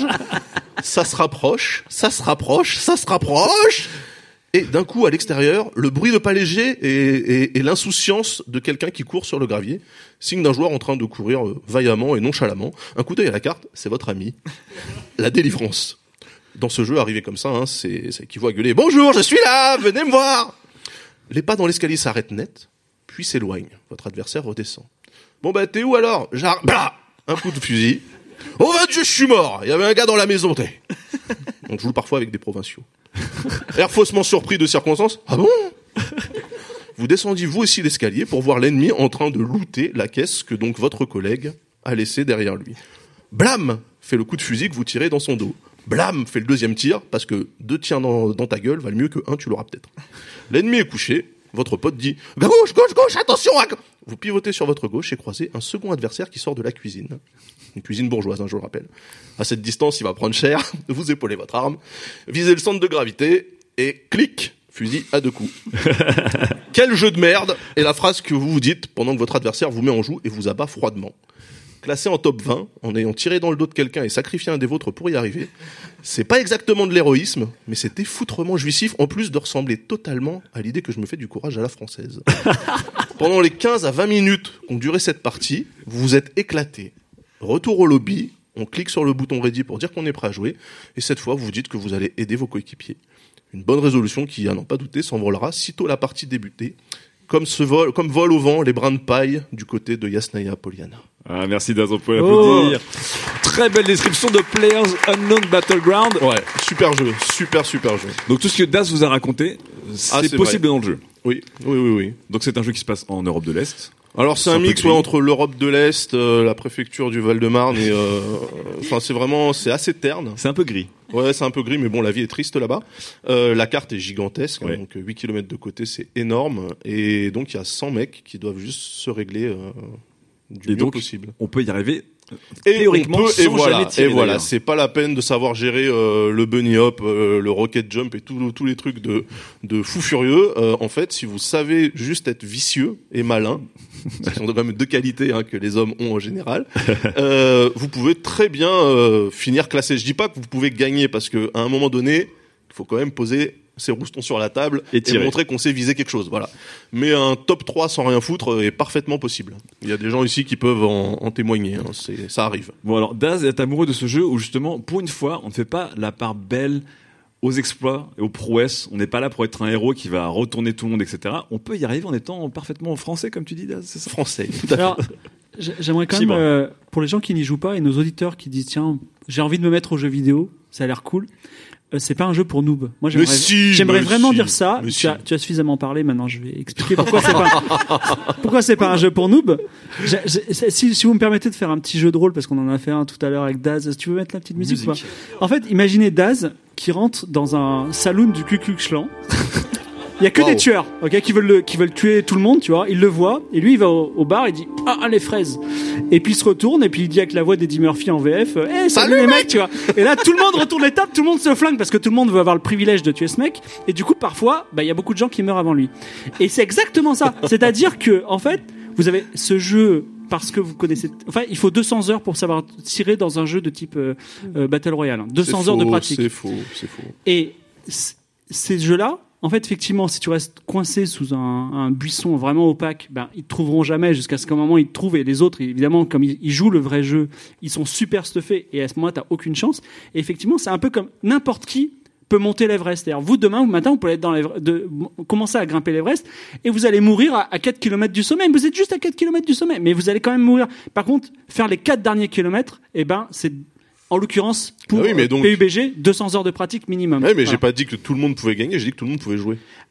Tout le monde peut lancer euh, Dark Souls aussi. hein. C'est mais euh, par Oui, contre, Henri euh, Michel le fait très bien avec bah, voilà. le succès qu'on lui connaît, mais euh, non, non, mais moi je dis ça parce Non, mais- que en général les jeux en ligne, ils sont un peu rebutants pour les gens qui qui étaient pas là en fait au moment de la sortie, parce qu'effectivement les gens ont déjà pris de l'avance et c'est super dur de réussir à s'en sortir et juste de s'amuser. En fait, avec PUBG, on s'amuse même quand on se fait fumer bêtement dans une cuisine en Slovaquie.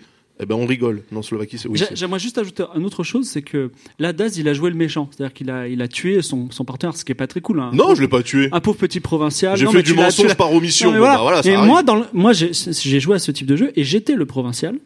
Et franchement, le mec, il m'a dit, mais c'est quoi Snoop? Et le mec, il me flinguait. Il a- parce que j'étais un boulet pour lui, tu vois. Non, mais non, mais veux dire, c'est un peu la mentalité de, effectivement, à un moment, la survie, ça dépend de pas être avec des boulets. Et Attends, alors est-ce que toi, Fibre, tu trouves que c'est contraire aux valeurs d'un bon jeu vidéo ou pas d'avoir des sortes de réactions et des actes? Si- je si- sais pas, on va si- dire réalistes si je devais analyser le succès de PUBG, en faisant une analyse que je sens faible, mais euh, je, la, je, la, je la pose quand même parce que je l'ai pas vu. Je pense que c'est le premier jeu où on a 100 personnes en même temps. Et ça, c'est quand, même- quand même 100 personnes dans la même zone de jeu qui interagissent pour ça. C'est faux. Euh, Quel est ton contre-exemple? Joint Operation. Quoi Joint Operations, Typhoon Rising, on était 128. Bon. Oui, en théorie, Ok. mais ça n'arrivait pas souvent. Non, Ok. si, si, si, si, de partir à de la guerre, 128, j'en ai fait plein. Non, Ok, non. Écoute, dans l'opération en tout cas- Écoute, euh, j'y étais pas, moi j'y étais. Moi, En, étais. en tout cas, un jeu fun de Oui, 35 c'est minutes rare. où il y a 100 C'est personnes, c'est la première fois qu'il y en a. Et d'ailleurs, c'est la, la première chose auquel on pense, puisque la techno est accessible, c'est un espèce de Counter-Strike, on va se tirer dessus. Voilà. Donc peut-être demain, on aura s- 100 joueurs sur des jeux à la Hearthstone, ça va être un peu plus excitant, on va faire d'autres choses. Mais effectivement, pour moi, c'est le changement de paradigme euh, très fort qui fait qu'il y a du succès aujourd'hui et je pense qu'il y en aura d'autres. Euh, Mélissa. Donc Mélissa, pour Ah. les auditeurs qui ne connaissent pas, Mélissa s'intéresse aux jeux vidéo mais n'y joue pas. Donc Je suis la depuis... noob. Non mais depuis 4 ans sur 404, Mélissa engrange de la culture jeux vidéo. Grâce à Daz et aux autres. Est-ce que la description que Daz t'a fait de PUBG, parce que nous on connaît tous plus ou moins PUBG, mais toi du coup tu ne le connais pas spécialement, la description que Daz t'en a fait, un, du type de jeu Battle Royale, et deux, du type de mécanique qu'il met en place et de mentalité qu'il met en place, qu'est-ce que, qu'est-ce que toi tu en penses? Alors moi déjà, il m'a donné très envie d'y jouer. Voilà. Parce que ça avait l'air facile. Mais Mais, oui, après, c'est vrai que la remarque de Phil qui dit mais c'est pas si facile. Franchement, c'est pas, c'est pas hyper accessible, on va pas Non, euh, sin- sincèrement, Merci, sincèrement, Non, mais quand tu mets plus de Surtout temps à savoir quelle munition va avec quelle balle, si tu peux mettre un viseur x8 sur ce Ouais. type d'arme, est-ce que tu dois te En redispatcher général, tes trucs avec tes potes juste toi pour répondre à ça, en général, les munitions sont posées à côté de l'arme avec laquelle elles sont compatibles. Déjà premier truc. Oui, oui, oui. Non mais surtout. Deuxièmement, moi j'ai commencé ce jeu. Attention, non, non, j'ai joué à ce jeu, j'y connaissais que dalle. C'est un pote qui m'a pris. Mais tu- t'as joué m'as 2000 heures à expliqué. Elite, Je joue aux jeux vidéo euh, tout le temps. Ça a rien à voir. Si. Ça a rien à voir. Elle, elle a appelé Portal trou, tu vois. Je veux dire, euh, voilà où on en est. Trou dans le mur. Trou dans le mur. Trou dans le Non, mais ça t'a comme Non, donné mais- envie. Ça t'a comme donné je- envie. Ça m'a donné envie parce qu'il y a un côté où tu peux genre aller juste faire ta vie euh, dans un coin et, tu Ouais, vois, c'est ça et que j'aime attendre que ça se passe. Parce que Exactement. mon grand truc, ce que je vous ai toujours dit, c'est que je déteste mourir dans les jeux vidéo. C'est pour ça que j'y joue pas. Or là, il y a quand même une dimension de mort assez, assez Elle tu est, vois, non, est- c'est prégnant. Disons quoi. que t'as 99% de chances de mourir à chaque partie. Donc en fait, ce qu'on devrait faire, c'est que j'y joue pour voir si c'est vraiment facile. Et là, on verra si c'est vraiment facile. On pourrait faire un PUBG spécial Mélissa Voilà. où on doit sauver Mélissa. Elle est au milieu de nous Ouais, quatre. mais vu comme il est parti, clairement, je meurs. hein. Extraction Mais, du VIP. euh, c'est ça, voilà. Euh, ah, Daz me tue, je pense, direct. Non, non, Ou il non, me non, fait non, tuer non. en me disant Ah, regarde, il y a Fib là-bas. Tout coéquipier, euh, tout coéquipier est un matelas, Casper, Spec 360, entre soi-même et la mort. c'est pas mal. Voilà, Faut tu pas- sais à quoi tu le serviras. tu seras Non, un mais franchement, ça a l'air, ça a l'air vraiment euh, cool. Ouais, Et surtout, très, le- très sympa. l'argument 35 minutes de partie, ça, ça m'a, ça m'a convaincu. Bah oui, ça aussi, parce que des parties de Battlefield Ouais. qui durent deux heures et demie, euh, voilà, c'est c'est vraiment chiant. Là, euh, 35 minutes, si tu résistes, parce qu'en fait, Oui, ça peut concrètement, durer 3 minutes. Hier, on a fait une partie avec pourtant de très bons joueurs euh, chez, euh, chez Webedia, et la partie, elle a fini en combien de temps là En 3 minutes, je pense. Et je crois que tu n'as pas tué une seule personne. J'ai tué personne. Hier, j'ai tué personne. Ah, mais moi, je suis fidèle à mon moto, je joue comme dans la vraie vie. Dans la vraie vie, je ne tue pas. En ligne, je ne tue pas. Sauf ton Sans tuer, c'est vraiment très Moi- difficile moi, de gagner. C'est ça hein. qui me fait peur. Alors, c'est que- Sylvain. C'est que je sais que Daz adore les simus. Oui. Qui joue à PUBG parce que c'est un simu. Non, non, non. et du coup, je pense qu'il agit dans la vraie vie comme dans les simus. Donc si un jour c'est la guerre, On est mal. je ferai pas équipe avec toi, mon gars. Je suis français, monsieur. Oui, je suis français. Je pense que si c'est la guerre, 404 ne sera pas le dernier podcast à survivre. euh, dans- Non, non, dans non, le mais non, c'est justement, c'est pas, c'est pas du tout un simu, c'est pas, c'est pas comme Arma ou tous ces jeux où, en fait, en sautant au-dessus d'un caillou, on se pète la cheville et puis on peut mourir, tu vois. Il y a pas de, tu peux courir pendant 20 km sans être essoufflé, enfin, il y a pas de, il y a pas de ration de survie cela étant, tu te prends une balle, euh, c'est bientôt la fin. Quoi. Oui, mais ça, c'est cool. Ouais, c'est cool. Moi j'ai fait euh, j'ai fait tous les mauvais choix comme d'habitude. Je joue à H1Z1. Ouais, oui, c'est un jeu de merde. Donc H1Z1, pour les gens qui connaissent pas, c'est un autre jeu de Battle Royale qui est arrivé avant PUBG, dont le mode Battle Royale a été créé par le créateur de PUBG et qui était très populaire et qui est plus arcade, du coup. Qui est, qui est plus arcade, qui est, moins joué. Et par contre, j'ai adoré parce que euh, c'est la première fois que je vois deux jeux concurrents qui sont des jeux indés, quand même. Ouais. Euh, avec une, une, une audience, on va dire, très euh, mainstream. Quoi. Ils, ils concurrencent très fortement les jeux, les blockbusters.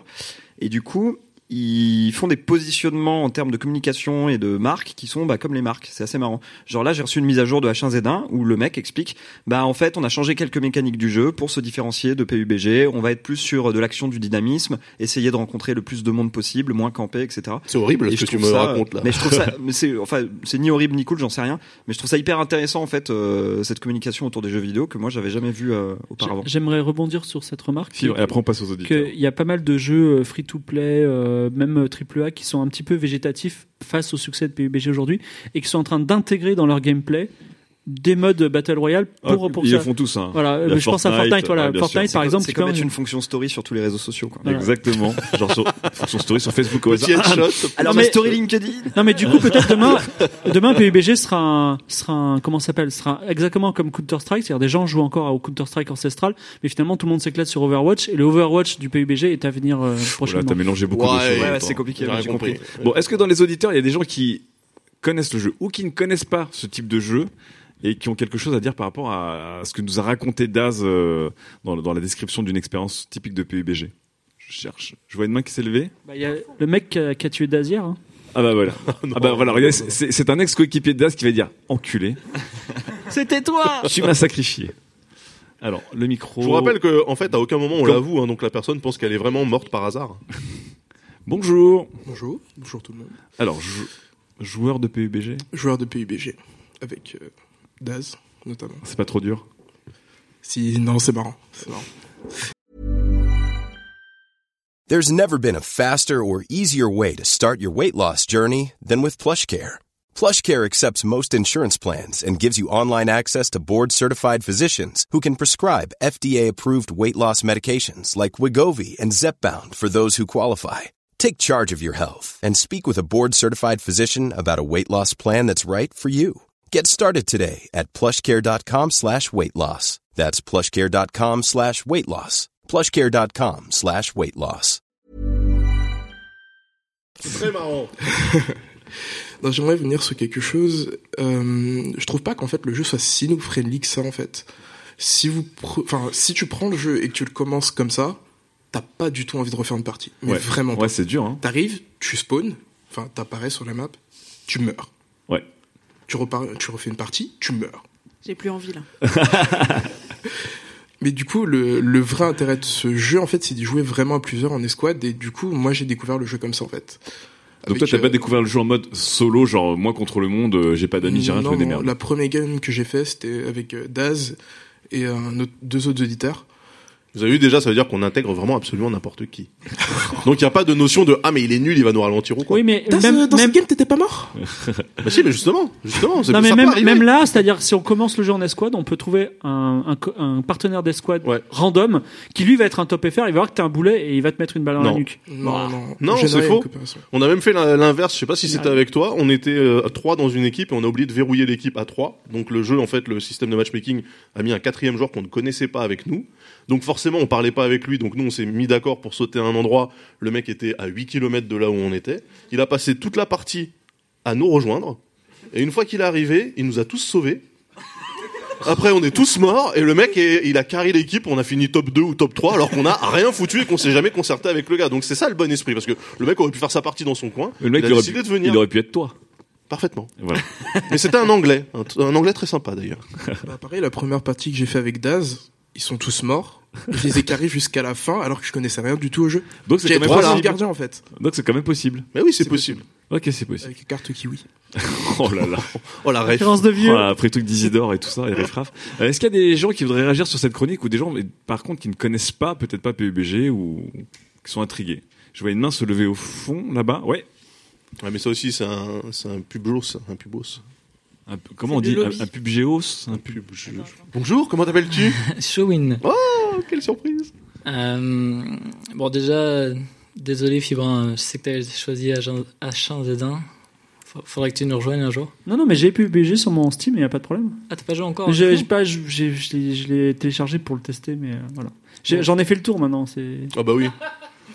Non mais. Ah bah oui, bah oui, Moi, il m'a fallu 40 heures pour arrêter Elite. Voilà. Et du coup, Ouais. j'ai 1800 heures de ma vie que j'ai pu consacrer à d'autres choses. par rapport à toi.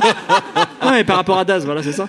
Pour une fois qu'il fact-check correctement, euh, t'as tout à fait raison. C'est vrai, il a raison. Bon, petite confession, hein, le seul top 1 que j'ai fait avec ce jeu pour l'instant, c'est euh, un mec qui s'était bloqué avec son buggy et j'ai tiré seulement une balle de fil à pompe. hein. C'est vrai Mais c'est là, ça arrive aussi. On Ouais. n'est pas à l'abri d'un coup de bol. C'est ça que je veux dire. La vie, le jeu, c'est comme la vie. la chance fait partie intégrante de l'expérience. Moi, je... voilà. Moi, je voulais plus revenir euh, par rapport au phénomène et à la réussite du jeu, en fait, sur les 10 millions Ouais. de vues. Je me posais la question à la fin euh, est-ce que aujourd'hui, pour qu'un titre réussisse, il doit être forcément sponsorisé et hum, plébiscité par les streamers de Twitch TV Ah, Bah, c'est surtout le Parce que- premier jeu. Ouais, c'est vrai qu'on on l'a pas, on l'a pas précisé dans la C'est le jeu plus populaire sur Twitch C'est aujourd'hui. un jeu Ouais. qui n'a eu absolument aucune pub en dehors de Twitch. C'est-à-dire qu'il n'y a pas mois. eu de campagne, euh, il n'y a, il y a pas eu de campagne marketing, de euh, d'encart sur euh, sur les sites spécialisés, etc. Tout s'est fait via les streamers en fait, qui ont tous, ils sont tous mis à jouer au jeu et ont euh, comme ça euh, drainé une partie des gens qui sont venus pour voir et qui ont été. Pour, rép- euh, pour répondre à ta question, un jeu qui est énormément twitché, euh, évidemment, il fera beaucoup de ventes, il va réussir.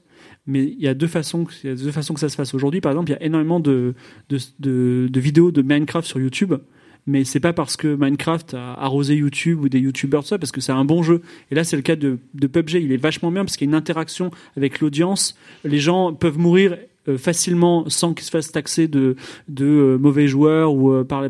Bon voilà, il y a, il y a Bah, faudrait il y a- savoir, Il y, a des- il y a des hein, histoires, il y a des, Tigre. il y a des histoires. Non mais c'est la, la relation streamer. Donc il y a des histoires qui se créent en permanence. Donc c'est très intéressant à regarder. On peut regarder ça comme un film de guerre. Euh, à présent, euh, c'est c'est euh, on va dire euh, le jour est réussi qui est, est du Twitch ou pas. Je suis pas sûr. bien. Je suis pas sûr. On verra. On verra. Mais par contre, ouais, c'est vrai que tout le monde sur Twitch en ce moment joue à PUBG à tel point que quand il y a un stream, un mec stream autre chose, en général, il y a des gens qui le regardent parce que enfin, il stream autre chose que C'est la première fois depuis 34 mois que League of Legends est détrôné des charts. Voilà, pour des gens qui voulaient savoir. Oui, Chouin, tu voulais rajouter une dernière chose peut-être? Euh, en fait aussi, la- je pense pour ma part, le succès du, du titre en tant que tel, c'est sur sa construction du gaming, enfin du gameplay. Oui. Euh, Il y a une montée en pression en fait euh, sur le, le cours de la partie quand la zone se réduit. Quand tu arrives à peu près à 20 joueurs ou autre, tu regardes ton compteur. En tant que joueur, tu sens que ça, as tes possibilités, tes chances qui se multiplient, mais le risque aussi. Il y a une montée en pression qui te fait tout de Ah, suite appuyer sur le bouton play D'accord. une fois que tu es mort et que tu reviens au lobby très rapidement. Une forme D'addiction, on dirait. d'addiction. ouais. Oh, cette génération addict aux jeux vidéo. La iGen, comme on l'appelle. Ou la Gen G, la PUBG. La iGen de PUBG. La Gen PUBG. On vous conseille en tout cas, chers auditeurs, si vous n'avez jamais joué du coup, ou au moins vu PlayerUnknown Battleground du coup, de vous y mettre. Jetez-y un œil, c'est sympa. Vous, vous regardez euh, très pêche ou très chasse en rentrant de soirée euh, à 2h du matin sur, euh, sur TF1, bah, mettez, mettez Twitch et regardez ce jeu, c'est pareil. Mais est-ce qu'on peut jouer avec toi? Co- Comment on fait? Bah, tu m'ajoutes sur Steam et puis boum. Ajoute tes Et dates après, sur Steam. vous ferez l'expérience de vous faire trahir par Daz. Mais non, c'est pas de la trahison, mais C'est non, un moment mais unique de la non. vie. On a un groupe, euh, on a un groupe Steam qui s'appelle Qualité, je crois. Oui, il y a un groupe sur Steam qui s'appelle Qualité. Si vous voulez tester le jeu, ça coûte pas cher, ça coûte 20 balles. T'as un code euh, réduction ou pas? Non, non, non, on le fait que pour les matelas et les ordinateurs moches. Spectre Je suis 360. Désolé, je suis Spectre désolé. 360. Mais venez, hein, venez jouer, c'est rigolo. F, Pour la deuxième FAQ, je vais appeler Alphonse euh, dans les, euh, parmi les auditeurs. Voilà, Alphonse qui arrive et qui avait une question euh, pour nous. Alors, Alphonse, je te passe le micro. Bonjour. Si vous pouviez fusionner deux services ou applications, lesquels ce seraient du coup? Ah, ah. Ouais, je sais moi. Toi, t'as vu que tu voulais faire LinkedIn et PUBG, c'est ça? Foursquare et Swarm. Ah bah super, C'est nul. Génial, génial.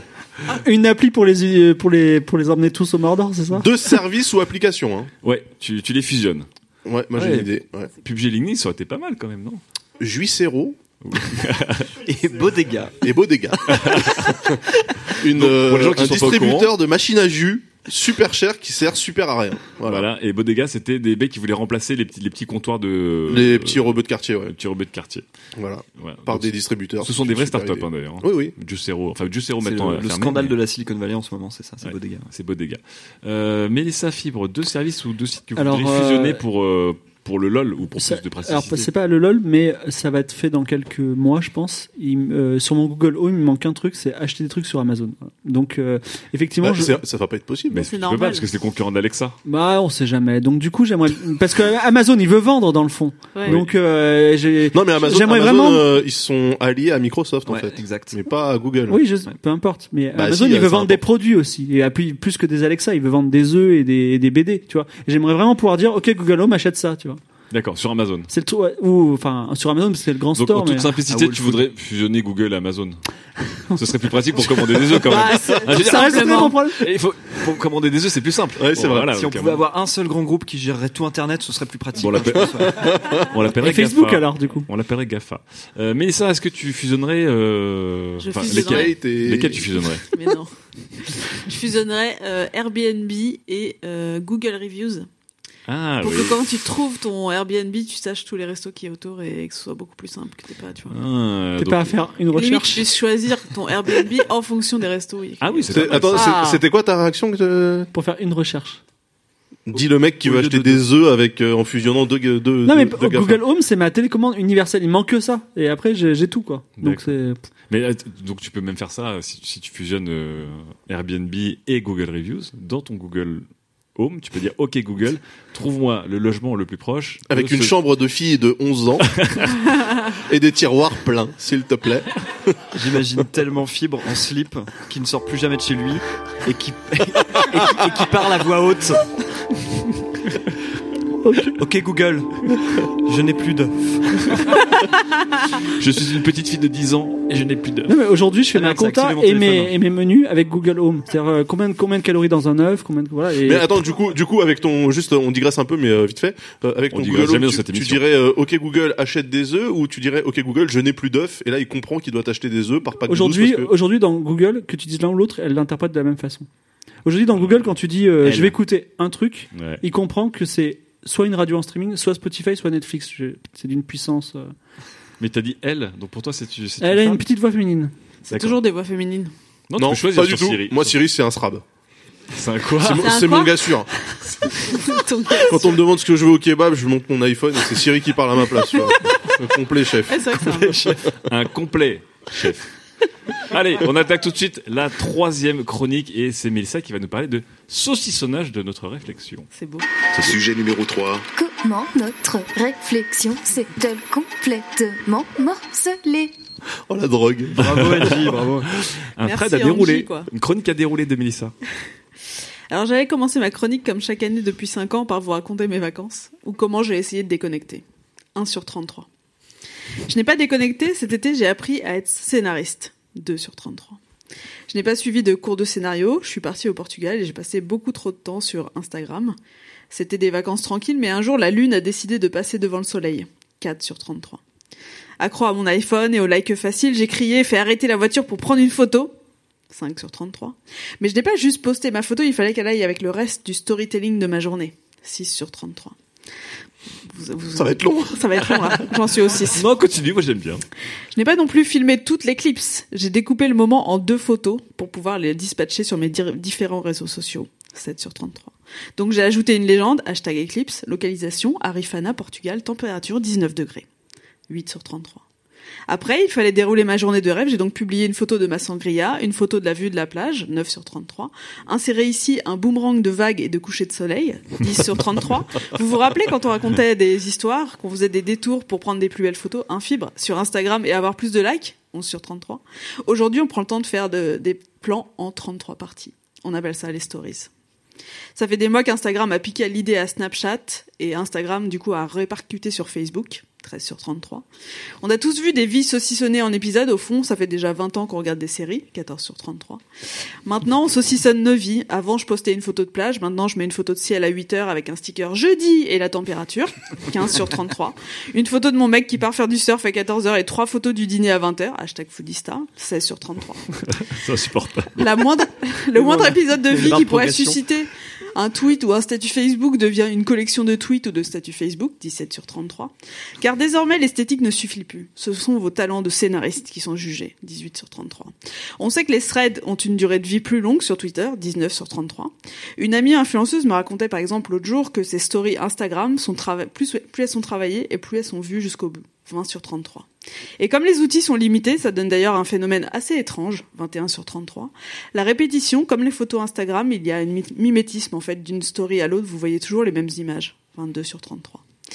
Dès que quelqu'un trouve un truc malin, pouf, on se met à tous mettre des autocollants habilement suggérés par Instagram. Je sais pas si vous avez vu les craies récemment apparaître dans vos stories partout, 23 sur 33. Des masques comme sur Snapchat, boum, on est tous des chats un jour ou l'autre, 24 sur 33. Heureusement, il reste Fibre Tigre pour hacker Snapchat et faire des vidéos qui durent aussi longtemps qu'ils le souhaitent, 24 sur 33. Ceux qui quittent les miennes au milieu, sachez que je vous vois, 26 sur 33. Cette division de nos contenus, en fait, tient à notre amour du rebondissement et du storytelling, 27 sur 33. Avant, nous regardions des séries médiocres. Aujourd'hui, il nous faut Game of Thrones, 28 sur 33. Les stories sont donc un peu la Game of Thronesisation de nos comportements sur les réseaux sociaux, 29 sur 33. Costaud. Dans le web d'avant, on écrivait des billets de blog au fil de la plume. Aujourd'hui, on calibre ses phrases pour écrire une série de tweets. 30 sur 33. On fait une série de photos pour construire le scénario d'un moment, d'une journée, d'une soirée. 31 sur 33. Mais pour l'instant, je trouve encore beaucoup que ça ressemble au feu de l'amour. C'est long et ça se répète, comme cette chronique. 33 sur 33. Merci Mélissa. Euh, Est-ce qu'on l'applaudit de manière saucissonnée ou pas? Est-ce qu'on l'applaudit 3 secondes on arrête, 3 secondes on arrête 3 trois secondes, 3 secondes, stop. Merci Mélissa. Merci Mélissa. Je compte sur vous pour euh, partager en président à dérouler. Bien. Ah, ça fait comment d'avoir des applaudissements saucissonnés comme une story ou un, un thread Twitter? Ouais. C'est À chelou, dérouler, hein. quoi. C'est des, des applaudissements à dérouler. On notera que nos auditeurs sont vraiment des. Ils sont forts. Hein. On a improvisé totalement. euh. Mais c'est marrant parce que euh, j'avais jamais, mais vraiment jamais fait le parallèle entre les stories euh, Instagram, Snapchat et les threads euh, sur Mais Twitter. Bah, sauf que t'as 10 secondes d'un côté, t'as 146 de l'autre, et les gens saucissonnent le tout pour faire des histoires Ouais, mais- des journées plus longues. Un, un thread sur- Twitter, c'est euh, tu dois tout lire dans l'instant où c'est publié. C'est pas non, genre. il y a des gens qui mettent à jour petit à petit.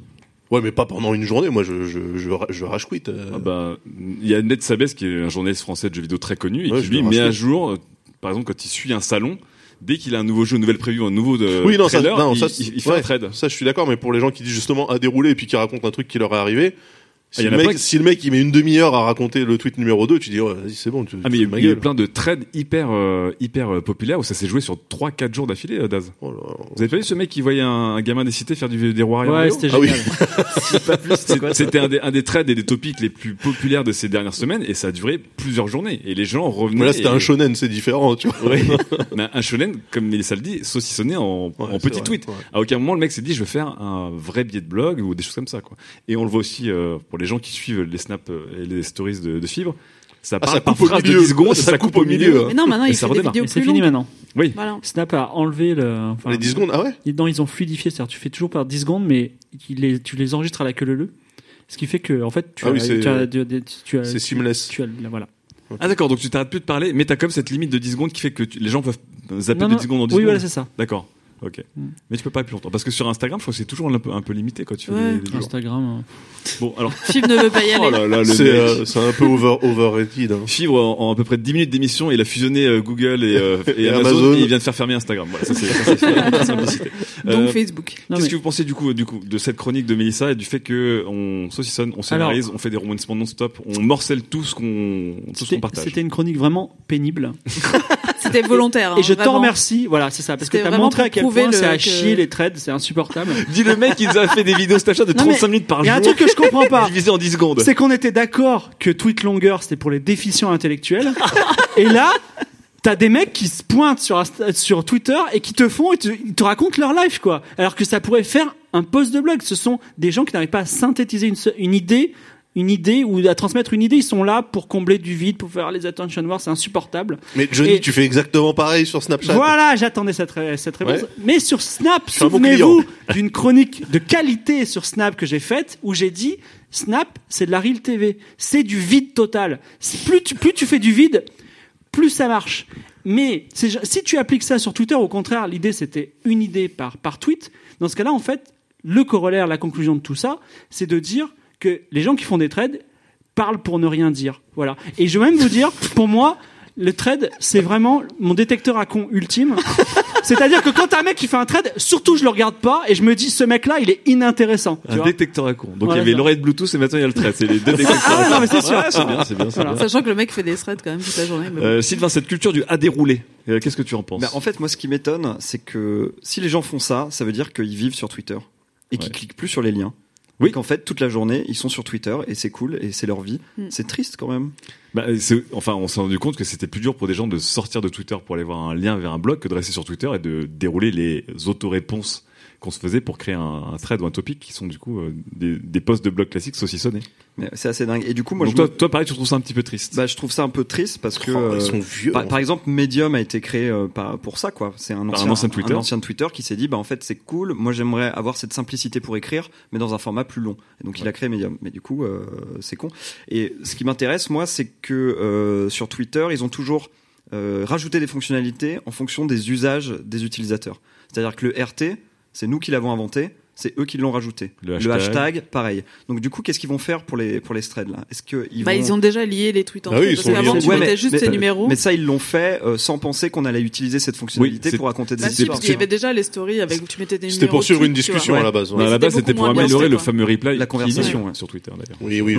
Qu'est-ce qu'ils vont rajouter demain pour euh, profiter de cet engouement du, du thread en fait Je me demande. Mais en plus, ça reste le bordel Twitter parce que des gens peuvent euh, rép- répondre à certains C'est points du thread. C'est illisible. J'aimais bien justement ces, euh, ces, ces ajouts bienvenus. Toi, tu aimes bien les à dérouler, les fameux. Ouais, genre- non, alors les à dérouler. Après, le truc, c'est est-ce que l'histoire euh, à dérouler, elle est intéressante ou pas? Non, mais Ça, on parle- là, on parle plus de- mais ça moi, parle moi, plus sur du le format de la manière de réfléchir format- et de Sur le s'exprimer. format, je trouve ça cool parce que contrairement à un post médium, quand le mec il en est à son euh, sixième tweet sur 33, eh ben le septième tweet qui va s'insérer dedans, ça peut être un commentaire d'un autre gars qui est très intéressant ou d'une autre nana, attention, je sais pas, euh, qui est qui est aussi euh, très très intéressant. Une, une femme malgache. Ça peut aussi être un MDR ou un gitan, par exemple. ça peut être aussi un MDR qui n'a aucun intérêt. Mais ce que je veux dire, c'est que tu as euh, ce côté interaction en fait pendant Ouais. que l'histoire se construit, ce que tu n'as pas sur Medium. Euh, Donc mais- ça, ça t'aimes bien. pardon. Ouais, moi, les, enfin, les, les, les- les threads, franchement, la, le coup de la nana qui avait fait. euh, ah non, mais elle l'avait pas mis en, en thread, elle avait fait un tweet longer. C'est la stripteaseuse là qui avait fait un week-end en Floride complètement Ah hallucinant. oui, Et- un beau moment. mais il y a, il y a plein de trucs comme ça où des, des bonnes histoires de Twitter en, en, tu, moi j'en, j'en, j'en lis souvent et c'est cool. Il y a des trucs merdiques, je suis d'accord, mais il y a des machins. Enfin, le format se prête bien à ça aussi parce que malgré ce que tu dis, Philippe, t'as quand même besoin de synthétiser euh, parce que le, le, le sujet, t'as beau le, t'as beau le découper en plusieurs morceaux, euh, il faut quand même que chaque tweet il ait une portée en fait.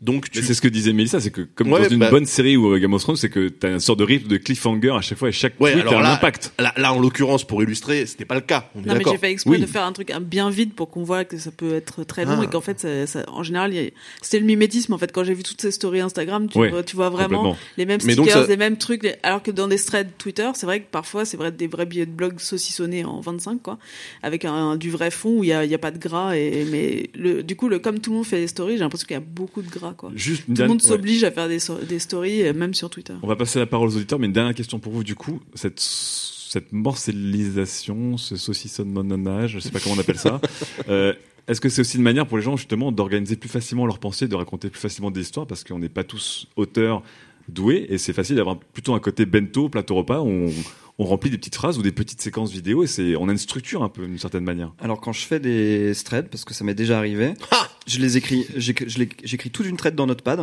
Oh, ensuite je le découpe. triche. Ah Je le fais là. pas. tout le monde C'est la ça. pire race. Mais mais non, si, si, C'est les pires, non. ça. Ça, c'est les pires. Mais non, alors ça, ça parce que c'est des mecs vraiment font de la ça avec deux pages saloperie. Word. Ouais. Ça, mais non, mais vraiment parce que tu vas pas, sinon t'écris des fautes et tout, faut, faut trop lire un peu, tu vois. Non mais ça, Ça se moi, je- prépare, les gars, Tu peux, attends, tu peux, non mais tu peux écrire Tu sans faire de fautes, pas, c'est pas, you. c'est pas un Je rappelle que vous faites face à un planeur stratégique. hein. Non mais les l'intérêt, l'intérêt, du pour moi, c'est justement la spontanéité. C'est que en fait le, le Tu troisième naïf, tweet. Tu es Franchement, les meilleurs La, tu sais qu'ils ont été créés sur les réseaux quoi. sociaux. À Bah, tout à fait, bah, tout à fait. Écoute, je suis team spontanéité, team bienveillance. Bah, je pense que euh, le reste des réseaux sociaux, ils sont plus team représentation de soi, mais. Ouais. Chacun son team, deux ambiances. Est-ce que dans les auditeurs, il y a des gens qui euh, voudraient réagir par rapport à cette chronique? Alors, je, vois un monsieur là-bas qui me ressemble, qui va prendre le, qui va prendre le micro. Donc, euh, par rapport à ce fait qu'on morcelle notre réflexion dans cette manière de s'exprimer. Bonjour, monsieur. Euh, bonjour, Euh, je m'appelle Choukan et en écoutant votre réponse, je trouve que ce dernier sujet répond en partie au premier sujet, Ouais. qui était est-ce que la hygiene euh, avait euh, avait une forme de dépression Mhm. et c'est aussi lié au deuxième sujet parce que dans les trois sujets il y dans les trois dans les trois sujets, il y a le il y a le fait que euh, Internet ou les jeux vidéo ou les réseaux sociaux euh, développent une forme d'addiction en, en suscitant une envie euh, très rapidement au degré max sans jamais aboutir à une forme de satisfaction. D'accord. Et donc, euh, Putain, j'avais même pas. euh, Il est fort. Ouais, est c'est ça qui c'est ça qui mène à une forme de dépression. Euh, donc autant l'article était euh, caricatural, mais ça amène des, des vraies questions. C'est-à-dire qu'il y a, il y a des vraies euh, euh, recherches qui montrent que euh, les gens euh, qui utilisent beaucoup euh, Instagram sont euh, plus dépressifs, Ouais. ou le fait qu'on est dans une euh, dans euh, un morcellement du temps et une accélération de tout, où on a besoin de euh, récompenses très rapides, avec les jeux vidéo aussi, et qui fait que les gens, par- parfois dans des plus jeunes- générations, sont euh, très rapidement ont, des problèmes de concentration ou ne, ressentent pas la, même adrénaline qu'ils ont l'impression d'avoir sur les réseaux sociaux ou sur sur ce morcellement donc euh, Du contenu. du contenu ouais donc euh, voilà c'est un peu pour pour faire la boucle mais euh, du coup toi-même tu disais que c'était triste que les gens passent euh, leur journée dessus ou toi-même tu disais que c'était un détecteur à con donc ça répond en partie à ce que vous disiez sur le... Ce sont des, des, des postures, bien sûr. Il est planeur stratégique, donc la tristesse, elle est là. Et euh, il est freelance et il a Google Home chez lui. Donc, non mais euh, pour moi cette définition, détecteur à con, voilà. cette quoi. définition de susciter l'envie en permanence pour jamais amener satisfaction, c'est la, du dé- marketing. c'est la définition de la société occidentale euh, Ouais. au XXIe siècle. C'est la société de consommation, c'est euh, Daz qui achète euh, l'iPhone 1, l'iPhone 2, l'iPhone 3, l'iPhone 4 jusqu'à l'iPhone 10 et demain il achète. Est-ce qu'on jouerait pas du djembé là? En jonglant Non mais non mais c'est c'est quand même ce qui nous fait avancer, euh, enfin ce qui régit nos vies, c'est ça. C'est euh, toujours aller plus loin sans jamais être Mais satisfait. Est-ce que oui, C'est donc, vrai. Du coup, il y a une non-satisfaction même quand tu dis je vais planer mes mes mes topics, mes threads ou mes stories. Il n'y a pas de satisfaction à les publier à un moment? Ça s'arrête jamais? On est non? Mélissa, quand tu fais alors Mélissa qui est plus spécialiste des stories Instagram du coup. Bah si, il y, a une- il y a une satisfaction parce que quand tu trouves un truc et que tu sais que t'as trouvé un truc, tu te dis, eh, genre c'est malin quoi. C'est pas, c'est un nouveau, un nouvel usage que t'as inventé ou quelque chose quoi. Ça change justement de tous ces trucs que t'as vus à répétition. Et je pense que quand euh, quand t'inventes véritablement un usage, bah le premier mec qui a fait une story, enfin un, un thread pardon sur Twitter, il devait être content. Il, s'est- Ouais, il a dû se dire genre j'ai un peu hacké il y a, il y a six mois en temps, en temps internet, ça veut dire euh, il y a, il y a 20 ans quoi. C'est-à-dire, Non, euh, bien sûr, mais c'est- à mon c'est- avis, C'est devenu vachement la mode. En plus, Enfin, t'as quand même moyen de, de hacker ces trucs assez vite. Ouais, mais ce qui est très pesant en c'est plus dans le thread, c'est que c'est toujours pareil. Les gens disent bon, euh, il est temps que je vous parle des hamsters parce que je vois qu'on n'en parle pas beaucoup. Donc thread 1 sur 233. À dérouler. La vérité Alors, sur les hamsters parce que Sachez ça- que ah, voilà, à dérouler. je, je me suis Non, toujours attendez, vous intéressé avez- euh, aux hamsters depuis Vous en avez longtemps. tous lu des threads hyper des fois, j'ai l'impression que c'est des copier-coller de Wikipédia. hein. Les mecs, euh, ils se font. Non, mais il y a des threads euh, les plus intéressants sont euh, effectivement les, les moments de vie. euh, C'est ceux qui tournent vraiment parce que Mais les, c'est- trucs hyper boring, on les voit pas. hein. Mais c'est là où tu disais qu'il y avait un truc intéressant, c'est qu'il y a un storytelling vraiment. C'est qu'on crée euh, tout le contenu qu'on fait maintenant. C'était avant, c'était un one shot, Ouais. et maintenant c'est toujours du à suivre, à suivre, à suivre, à suivre euh, constamment, quoi. C'est ça. On essaie de Avant, on rendre avait des billets de nos- blog vraiment où on, je pense que, enfin, vous avez tous eu des blogs ici. Alors, non mais la, la, la Donc on jetait un euh, peu les trucs, on se relisait un peu et tout. Là, c'est vraiment, euh, enfin, faut vraiment mettre des rebondissements, un peu de suspense. euh. Moi, moi, la question que j'ai, c'est si demain Twitter, par exemple, euh, fait sauter la limitation des 140 caractères. Ce qui a été euh, discuté. mais jamais fait. Voilà. Donc, est-ce que les gens qui seraient du coup capables de mettre l'intégralité du contenu de ce qu'ils veulent dire en fait dans un seul tweet, Est-ce qu'ils continueront à le découper selon vous ou pas? Non, mais en fait, les gens, ils vont là où il y a les gens. Donc, euh, ils iraient, si jamais il y avait, genre, je sais pas, un. Non, non, mais là, juste en MySpace, termes, tu juste en termes d'usage. Je pense que les gens seraient plus perdus. Moi, je pense que les gens feraient des threads pour dire pourquoi euh, la fin de la limitation sur Twitter c'est de la merde. À dérouler. J'ai- En j'ai 140 signes. J'ai une théorie de la conspiration sur les traits T'as des théories fibres Ah ouais. J'en j'en ai une tout à l'heure, mais là j'en ai une de la conspiration. C'est je pense que c'est les populations Tumblr quand elles ont migré massivement et définitivement sur euh, sur euh, Twitter, elles n'ont pas intégré que Twitter c'était 140 qui- caractères et elles se Ça, sont mises ça à faire des. fact-check.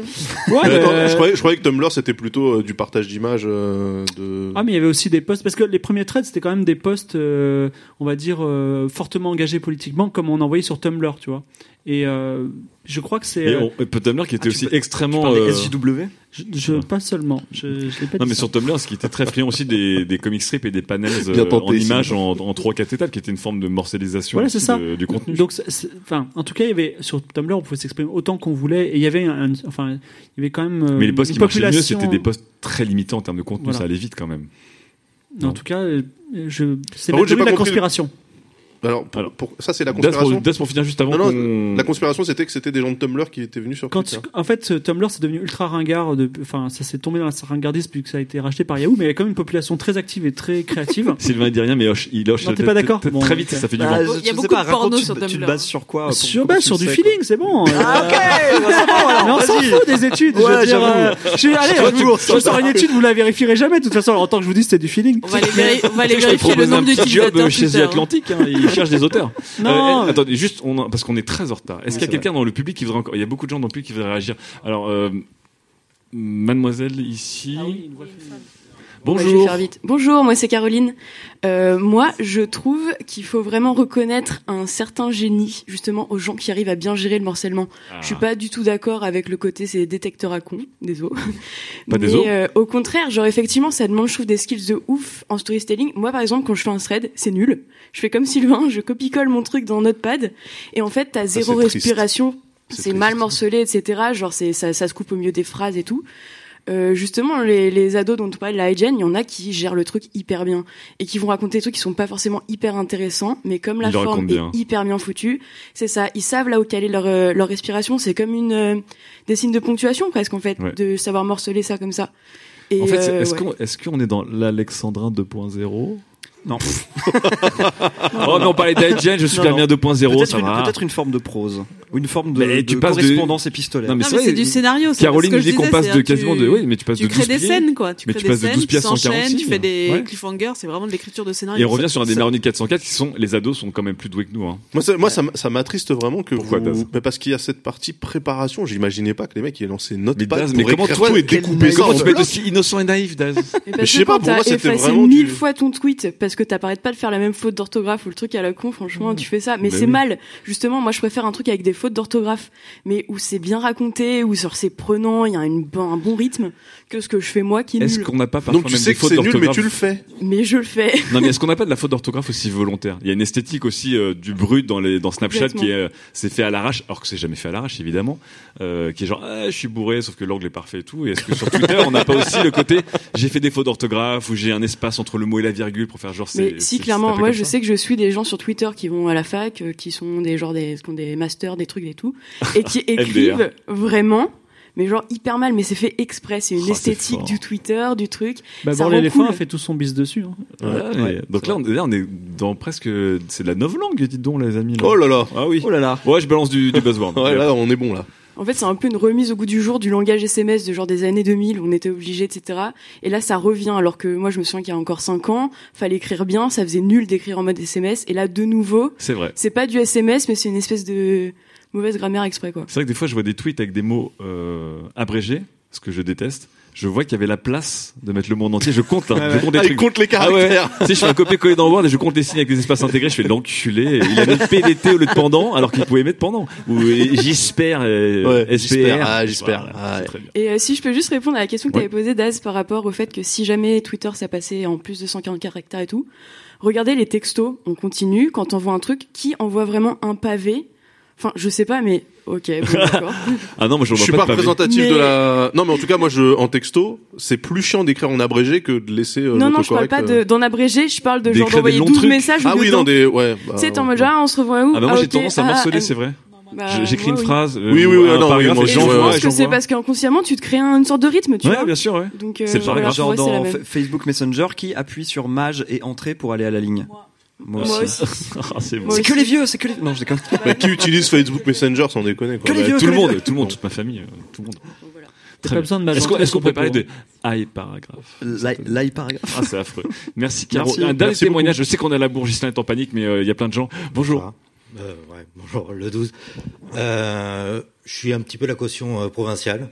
Donc, euh, Il en faut, il en faut. Non, hein. banlieusard. En fait, non, la vraie caution provinciale, c'est fibre, sauf que c'est une caution provinciale qui ne s'assume pas. Voilà. donc euh, niveau euh, trade, surtout euh, Twitter, Parle près du micro. euh, trade Twitter euh, plutôt. Euh, quand tu es sur Twitter et que tu as un lien extérieur et que ton réseau il, il se Ah, il, Il se barre. il se barre. Ah, Euh, là, là, tu parles du fait voilà. de pas vouloir sortir de Twitter pour avoir la suite de l'histoire, par exemple. exactement, tu t'es D'accord. fait violer ton réseau et euh, quand tu reviens en arrière, bah, tout est tout est mort. Quoi. D'accord, donc, Donc, c'est euh, intéressant. Ça, ça, c'est quelqu'un qui tweet en regardant les taux de transformation, tu vois. et qui se dit, bah, autant rester sur Twitter parce que je perds trop de monde euh, avec un lien, quoi.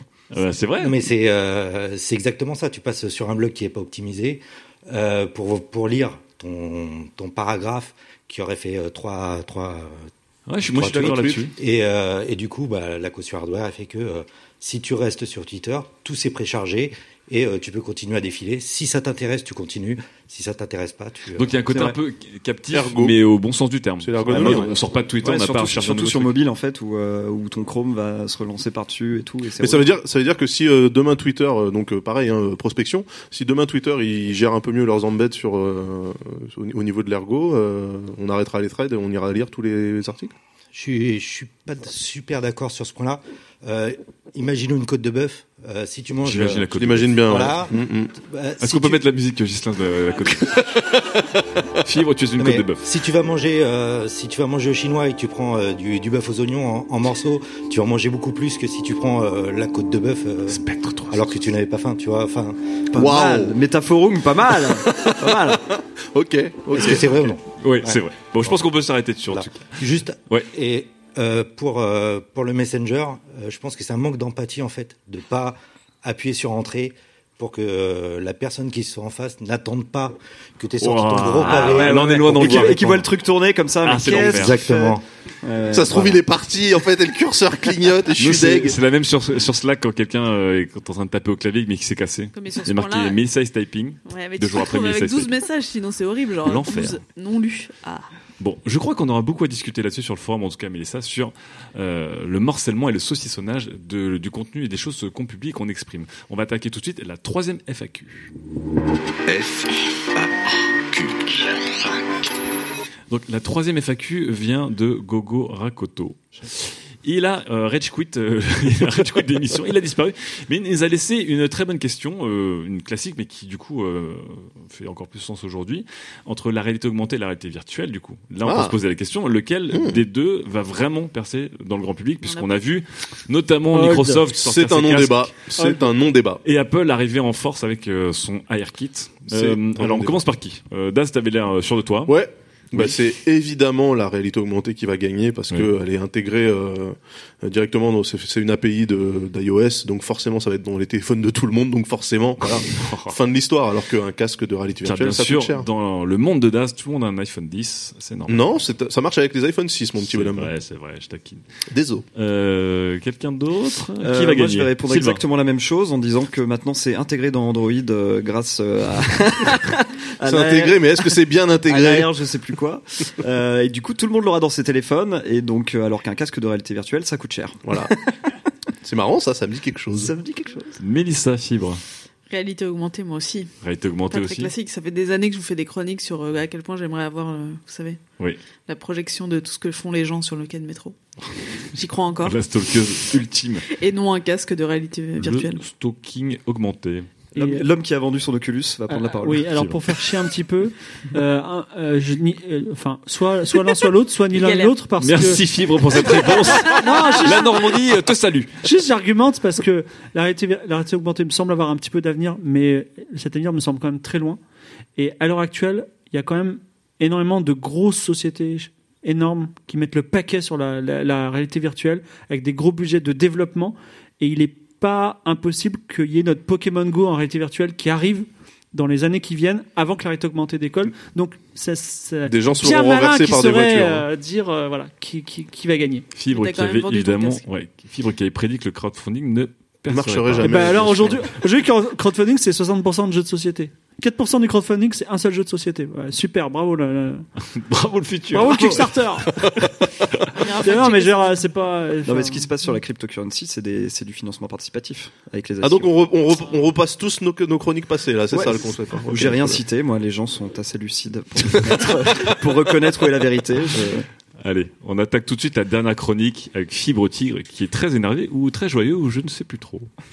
Sujet numéro 4. Sur Internet, l'échelle de vos émotions de 1 à 10 devient une échelle 1 ou 10. Oh, Fibre. A-t-on perdu notre art de la nuance?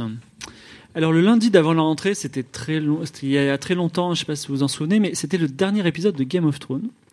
Et il y a aussi une tweet story euh, TLDR d'un espagnol qui a été traduite dans toutes les langues et les opinions réseau ont été unanimes sur ce thread. C'était amazing, sauf pour ceux qui trouvaient que c'était plutôt de la merde. Cette polarisation ne vous fournit pas vraiment d'informations, mais elle vous est familière. Elle existe sur les réseaux sociaux et sur tous les sujets. Lorsqu'en 2010, le petit hipster à barbe a éclos, il était blasé, il avait tout vu. Maintenant, il a grandi et progrès énorme, il a un avis. Et cet avis, c'est souvent amazing ou de la merde. À juger l'humanité, notamment francophone, sur les réseaux sociaux, on n'a pas perdu notre esprit critique. Par contre, la nuance, le doute n'existe pas. Et je dirais même plus, ils sont ringards. D'ailleurs, les systèmes de review populaires fonctionnent sur ce schéma binaire. C'est le pouce en l'air ou en bas de YouTube.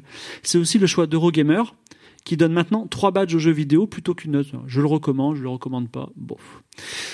Alors, je vais dire quelque chose, l'âme n'est pas d'accord, mais je vais argumenter, peut-être qu'il sera d'accord avec moi, c'est complètement Non. subjectif d'une certaine façon, mais si vous donnez la liberté aux gens de noter comme ils veulent, par exemple sur jeuxvideo.com, vous allez avoir trois notes. Vous allez avoir des 1 sur 20, parce que le mec, il va- le mec qui, qui met 1 sur 20, il dit c'est de la merde, ou ah non, mais il y a des mecs qui ont mis 20 sur 20, alors je mets 1 pour compenser parce que ce jeu, il est pas génial, tu vois. Donc tu as des mecs qui mettent 20 sur 20 par raisonnement symétrique, et tu as des notes médianes. Alors quand je dis médiane, c'est pas 10 sur 20, ça va être 10, ça va être 6, ça va être 14, mais en gros, la moyenne de ces notes médianes va donner le caractère euh, médium du médian, médian du jeu. C'est-à-dire qu'en gros, Chronique de trajectoire. fi- oui, finalement, voilà, on va avoir trois distributions de notes et pas euh, un 20. pas un spectre, euh, voilà, euh, étalé. 360. Casper. D'ailleurs, vous qui avez 5 étoiles chez Airbnb ou Uber, c'est pas que vous êtes amazing, mais vous êtes juste pas chiant. Alors, d'où vient cette tendance à la polarisation du jugement? Déjà, beaucoup de gens n'en ont rien à foutre de beaucoup de choses. Tu viens Non, mais c'est vrai, tu viens de voir un épisode de Game of Thrones et tu t'en fous en fait. Pourquoi tu vas juste tu, vas- tu vas tu vas pas te loguer sur internet pour dire bof, tu vois? C'est vrai. tu vas dire amazing. Et du coup, bah, tu vas avoir un clan autour de toi de gens qui like ou alors qui s'en foutent mais qui ont envie d'avoir un camp, tu vois?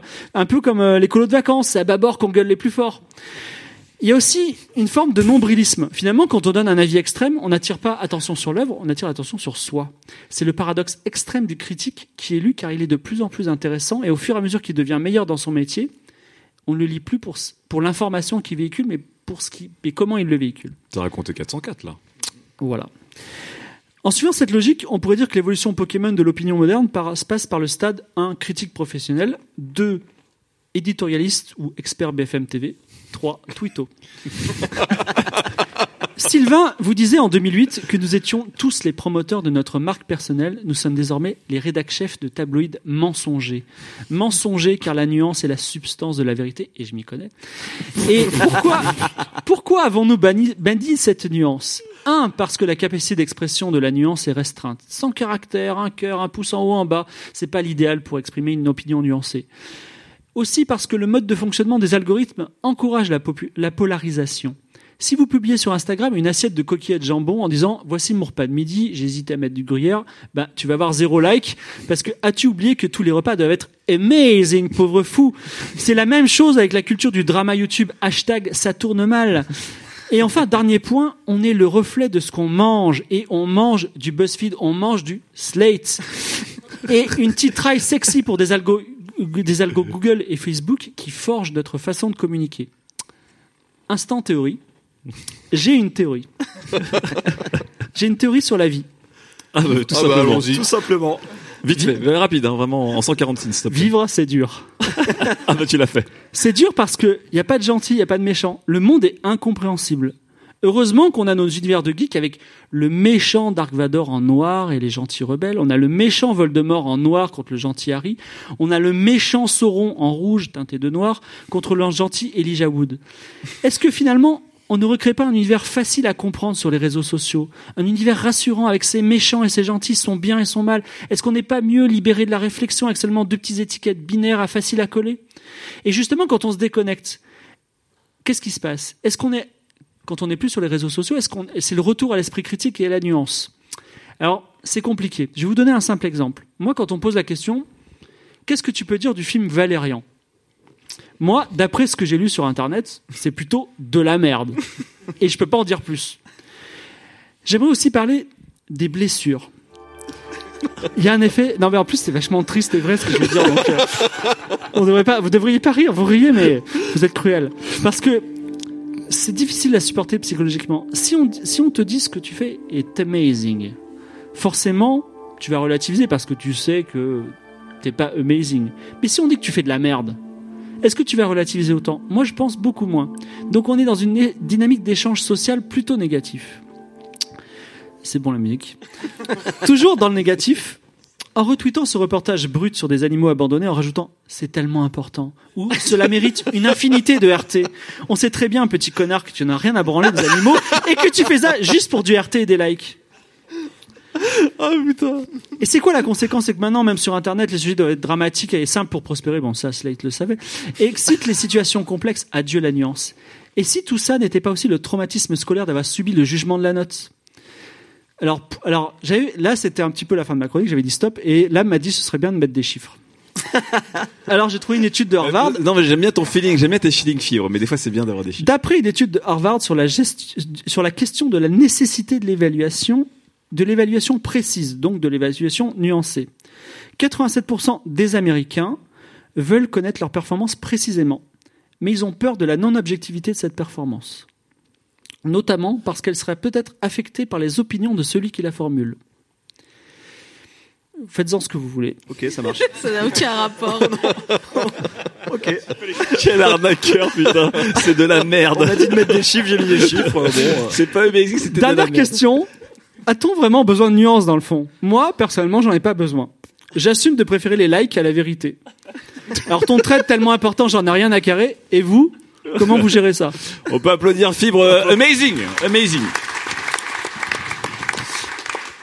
Alors, on est, on est parti effectivement de plusieurs sites qui ont décidé de retirer la notation pour juste dire pouce en haut, pouce en bas ou like ou pas like. Mais c'est logique, ça. Et, qui expliquait qu'en fait, quand on donnait le choix aux gens avec une graduation, en fait, à 80%, 90% du temps, les gens, en fait, ils allaient au max, au minimum, plutôt pour donner un avis. Euh, c'est le cas de Steam aussi où il y a les, les avis positifs ou, ou pas positifs. Mais c'est, enfin, c'est quelque chose que je trouve normal. euh, Sur Internet, qu'on soit obligé Non de. mais même, enfin, tu vois, la, un- la, la, la presse jeux vidéo, quand tu, tu, tu lisais console plus avant, euh, le jeu il a 92%. Oui. Ok, cool. Euh, et s'il avait eu 91, on aurait perçu le, le, le pourcent en moins ou pas? Ouais. Enfin, ça voulait rien dire, tu vois, de, de vouloir absolument euh, avoir un panel complet de notes et euh, de, de taper au milieu. Mais là, on arrive à l'autre extrême, parce que là, t'as 100 variables et tu passes à 2. Oui, non. 3. Oui, non, peut-être. Ouais, mais sur, sur, aujourd'hui sur YouTube, t'as que oui, non, par exemple. Et YouTube est en train d'être. Oui, mais en fait, euh, regarde, par exemple, en exemple par beaucoup. C'est genre. par, exemple, dislike. par exemple, Gamecult. Euh, quand tu disais, voilà, mon jeu, il a eu 8 sur Gamecult. Bon, putain, c'est bien. 8 sur, Game, sur Gamecult, c'est bien. Oui. Alors que les notes vont jusqu'à 10. Oui. Mais en fait, de base, tu rapportais le, le- la notation maxi à c'est bien ou c'est pas bien. Ouais, mais là, tu- Par là, exemple, là, on 17, parle des 17 médias, sur 20 ouais. sur jv.com. Ouais. Ça veut rien dire. Si, pas mal, ils mettent quand même. 17 à tous les jeux. Non, genre pas. tu parles pas de mes collègues. Oui, pardon, c'est vrai, c'est vrai. Non, Non, mais mais là, voilà, donc, en fait, les gens là- avaient là, tu- déjà fait ce truc-là. Oui, là, tu parles des mé- exercice-là. là, tu parles vraiment des médias. Là, euh, les médias ils ont des systèmes de notation, euh, les 4 T de Télérama, tout ce que tu veux. Mais là, on parle vraiment des gens. Les- ce qu'on donne comme choix aux gens entre euh, les notations classiques de euh, 1 sur 10, 1 sur 100, ce que tu voulais, à la généralisation aujourd'hui, un des systèmes de notation dont, dont parle Fibre, on passe du, on passe au pouce en bas, pouce en haut, voire like ou rien. Et aussi à la manière dont les gens s'expriment, qui sont, on ne peut plus dire, j'ai fait quelque chose, c'était moyen cool plus, et on peut pas le dire. On peut juste dire que ça devait être génial ou c'était le drame total, en fait. On peut pas le dire quand on a le, le système cognitif de fibre tigre. qui Non, mais par polarise exemple, de par base. exemple, tu, veux- tu veux juger une, tu viens de voir une vidéo YouTube qui est moyenne. Ouais. Tu mets un pouce en haut ou en bas? Tu mets pas de pouce. C'est Tu mets suivant pas de ton pouce, humeur. Tu mets pas de pouce. Là, tu Pas mets pas de besoin de pouce. bah. Tu te sens, tu te sens obligé. Est-ce que toi, tu te sens obligé de noter tout ce que tu regardes? Non mais Daz, je te retourne la question. Est-ce que tu peux, est-ce que tu peux poster des choses qui te font, qui te d'offrent une réaction moyenne? Genre, par exemple, tu postes beaucoup de morceaux de hip-hop sur sur Twitter. Ouais, ouais. Je ne t'ai vu poster que des morceaux qui étaient mortels, complètement sous-estimés, absolument écoutés, un énorme classique, etc. Je t'ai jamais vu poster un truc genre, j'ai écouté ce truc, bon, ah, ça mérite deux trois écoutes. Si, je l'ai fait. Ah ouais? Ouais, il y avait des fois. petits. Si, si, un petit groupe, un petit groupe euh, parisien où c'est 10, 10 petits branleurs. J'ai dit, c'est pas un truc, euh, je me relèverai pas la nuit, mais ça s'écoute, c'est plaisant. Ok, d'accord. Ouais, ouais, mais glo- tu fais ça souvent ou globalement tu Bah, il faut que des je trouve des trucs merdiques. Et je peux pas non plus, je vais pas m'infliger, euh, tu vois, du, du hate euh, au listening. Non, mais tu, tu- quand tu quand tu postes, euh, quand C'est tu des trucs postes un cool, avis, c'est des ouais. trucs que je trouve cool, mais ça veut pas dire que parce que c'est cool, c'est un classique. Ça peut être Ouais. cool maintenant et dans un mois, ça sera Despacito, tu vois. Ok. Mais par exemple, j'ai juste une question sur Uber. Uber, il continue la notation euh, de 0 à 5, en fait. Eh ben, en fait, Uber aujourd'hui, c'est en fait la vraie notation, c'est 4 ou 5. Ou tu mets 5, c'est le truc de base, ou tu mets 4, c'est la catastrophe pour le mec. Mais en fait, ils sont Mais si tu mets 1, les mecs t'appellent carrément ou. T'as très peu de notations comme ça. On en a, je sais plus à qui on en avait parlé sur Amazon aussi. Ou dès Sauf que pour les notes utilisateurs. Ouais. J'ai regardé ma note, j'ai 4, je suis vénère. Ouais, moi, Ah. 4,3, je comprends pas pourquoi je suis poli et tout. Je Moi, ça m'est arri- arrivé de mettre un, un vendeur euh, Amazon, par exemple. Il te je peux dire que ouais, le mec, il m'a harcelé. Ouais, moi aussi, il m'a dit, euh, non, mais ma femme vient de mourir, tu comprends pas, je l'avais mal emballé. oh là mal emballé. oh merde. Je te jure, texto, le mec m'a dit ça, m'a dit ma, femme, parce que je, je me dis, un, c'était mal emballé, le truc est arrivé cassé, tu vois. Et le mec m'a dit, ma femme, ma femme est morte, quoi. Sur, bon, Uber, c'est un, vrai cas parce que beaucoup de gens en ont parlé après la- le, le premier épisode de la dernière saison de, de Black Mirror Ouais. sur la notation des gens euh, où tout le monde devait se noter 5 étoiles. Spoilez pas, spoilez pas. Et en tout cas, on sait qu'aujourd'hui sur Uber, on note 5 étoiles pas parce que le mec il était au top du top, c'est qu'on note 5 étoiles en disant bon, il est cool, je, vais pas lui niquer sa note quoi en fait. Ouais. Donc le, le 5 étoiles en lui-même, il a quasiment plus de Mais c'est la note alors en elle-même qui a plus de valeur. Exactement. C'est, en fait, Ouais. c'était, il y avait deux Enfin, approches le- du la que notation qui a plus de valeur. La note, euh, les deux approches du film, c'était la notation n'a plus de valeur, la notation graduée, et deux, on a une de s'exprimer qui est hyper polarisante en fait, qui est extrêmement euh, dans le drame YouTube ou dans euh, tout va bien, c'est génial, c'est incroyable. Toi, tu, toi, tu penses qu'il y a encore de la place pour la nuance, qui est la substance de la vérité, comme disait Fibre. Bah, je, je pense oui. Après, effectivement, là où je rejoins Fib, c'est qu'effectivement, euh, poster pour dire, euh, ouais, c'est pas mal. C'est vrai que ça n'a pas trop d'intérêt. Mais c'est euh, du coup, c'est pourquoi ça n'a plus d'intérêt? Est-ce que Fibre a raison en disant qu'on est obligé, comme des tabloïds, de non, mais c'est comme, c'est c'est sur les forums, en fait. Enfin, par exemple, les trucs de service après-vente, c'est, c'est les gens qui ont, qui ont eu un problème, qui viennent dire, ah, ça marche pas! Tu viens Ouais. pas pour dire, eh ben, vous savez quoi, les gars? Moi, c'est nickel. Allez, salut! Ouais. Tu vois, c'est, tu, tu ne le fais pas. Donc, c'est le, le, là, c'est carrément le, médi- le médium qui t'impose ça. C'est comme ça que ça fonctionne. C'est, tu ne vas pas poster pour dire rien. Bah, mais surtout, c'est bah, c'est un peu ce que disait ton petit frère tout à l'heure, c'est que c'est aussi cette quête éternelle de l'attention où si tu postes un truc moyen, les gens vont dire. Donc là, tu rejoins Fibre Ok, c'est cool ta vie. Bah, sur ce point-là, moi, je rejoins Fibre, effectivement. Ok. Mélissa.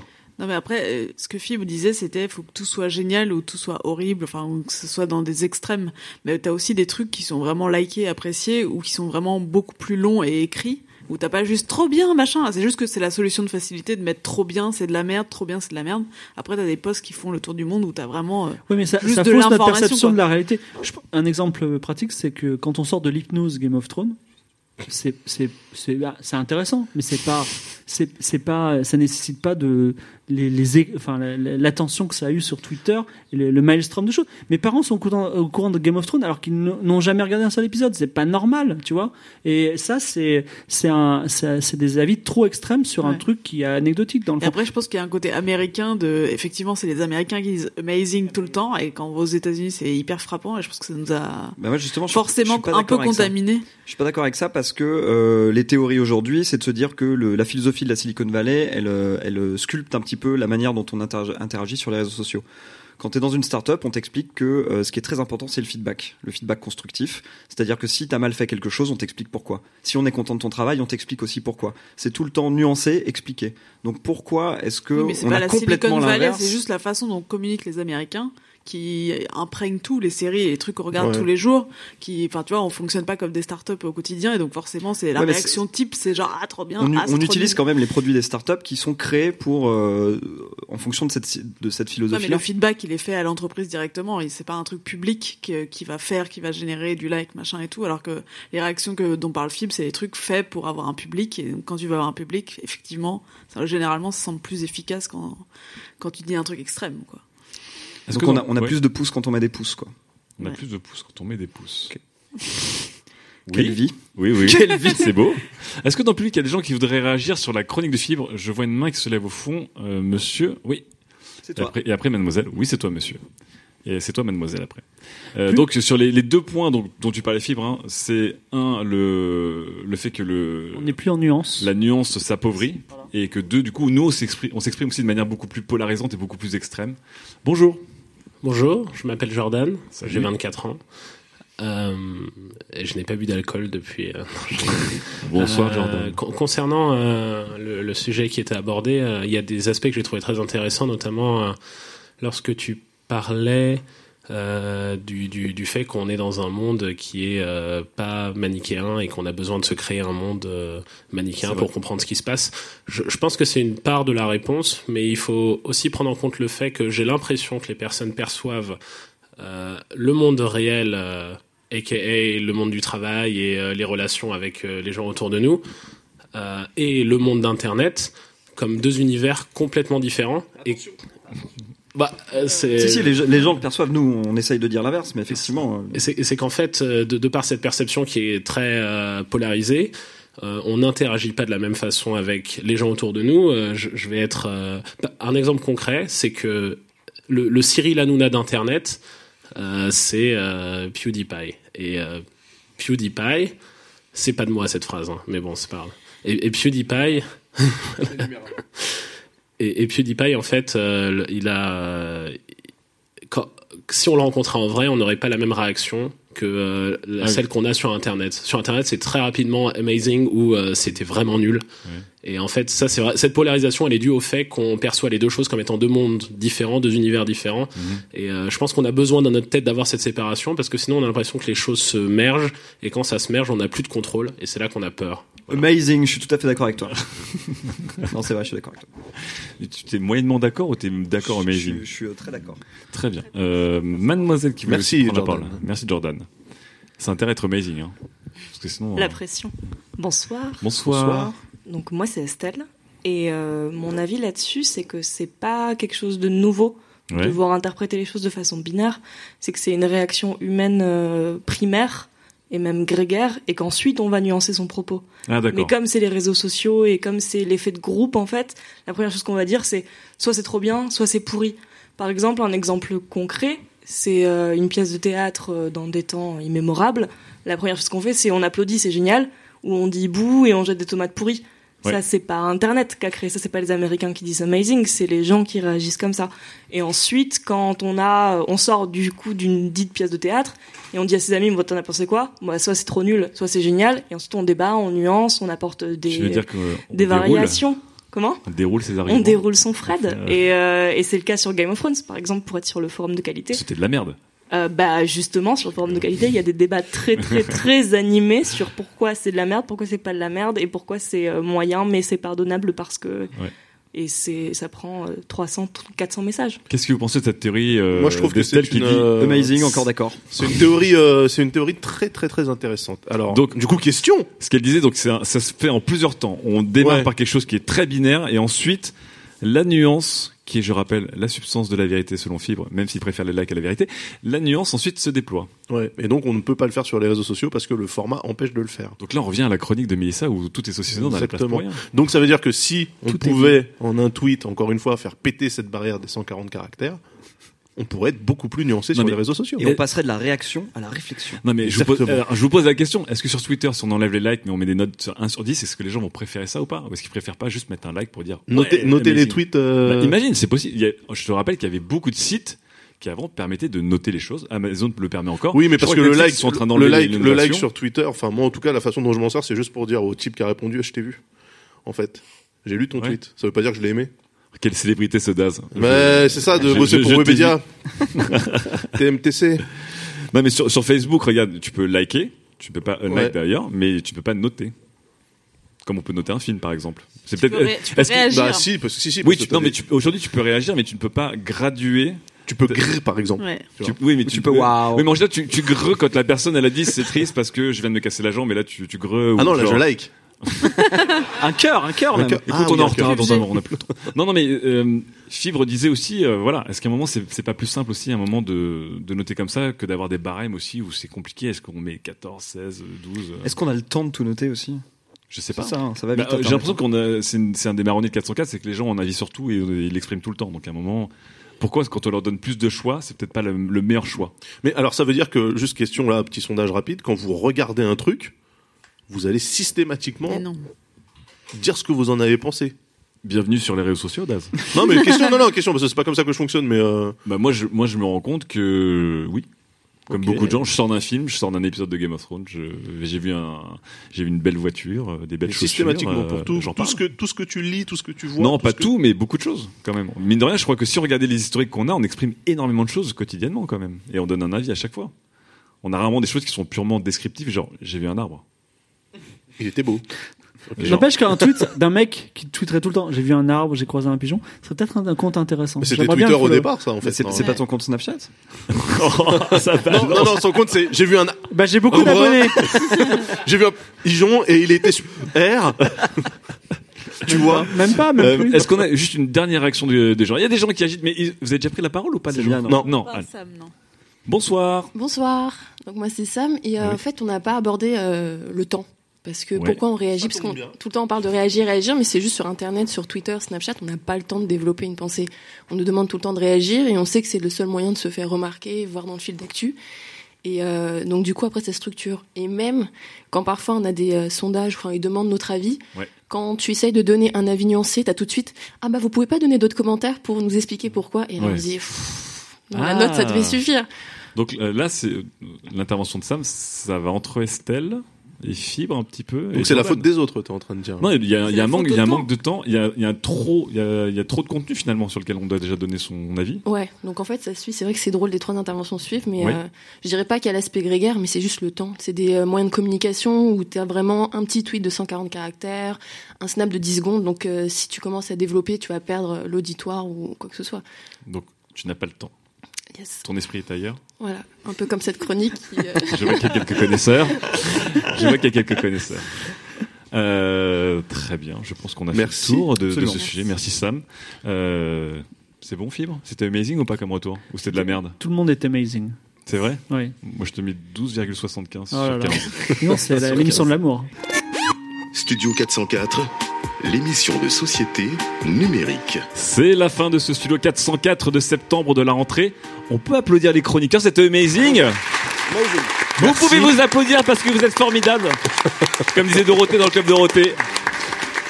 Merci beaucoup, merci beaucoup, chers chroniqueurs. Merci Daz, merci Mélissa, merci Fibre, merci Sylvain d'avoir apporté encore euh, des avis euh, ô combien éclairés et très objectifs, bien sûr. Merci Lame pour ton animation. documentés. Merci Gislain pour la Merci, réal, Gis, pour avoir, oui, merci euh, tout le monde. pour avoir porté tout le matériel. Merci aux auditeurs qui sont venus nous voir en live euh, alors qu'on a organisé Merci l'événement il y a 48 heures. C'est un peu comme Amazon Prime, tu, tu demandes des auditeurs, ils arrivent, ils arrivent en une heure. Ça, c'est vraiment vraiment la classe. On espère que vous appréciez. On espère que vous allez acheter des oreillers. C'est quoi Il y a des matelas Des matelas, des Casper. matelas. Des matelas. de chez Casper. 55 euros de réduction. Voilà. Grâce Attends, au je code. Grâce au code. Attends, c'est le code Spectre. Et est-ce que je peux juste, Juste rajouter un truc Comme le fantôme, Spectre, Oui. Casper, oui. Ok Google. C'est juste pour énerver les mecs qui ont un Google Home chez eux. et Ah, ça active la tablette. Mais non, faut que tu... Voilà. autre chose ensuite. On peut le refaire. Ok Google, achète des œufs, des préservatifs, de la lessive en grande quantité.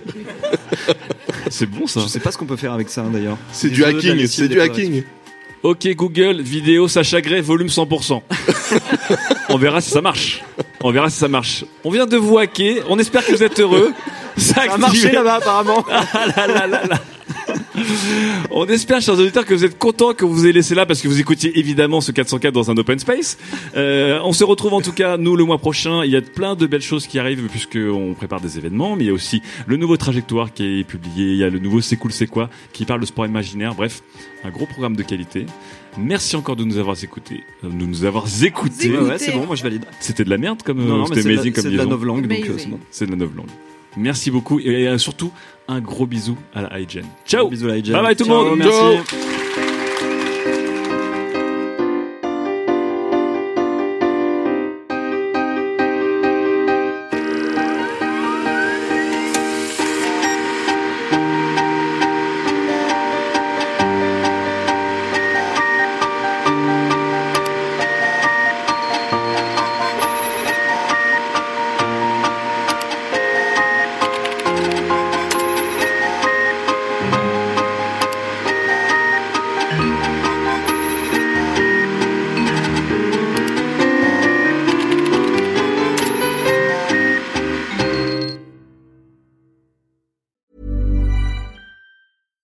Catch yourself eating the same flavorless dinner three days in a row? Dreaming of something better? Well, HelloFresh is your guilt-free dream come true, baby. It's me, Kiki Palmer. Let's wake up those taste buds with hot, juicy pecan-crusted chicken or garlic butter shrimp scampi. Mm. Hello Fresh. Stop dreaming of all the delicious possibilities and dig in at HelloFresh.com. Let's get this dinner party started.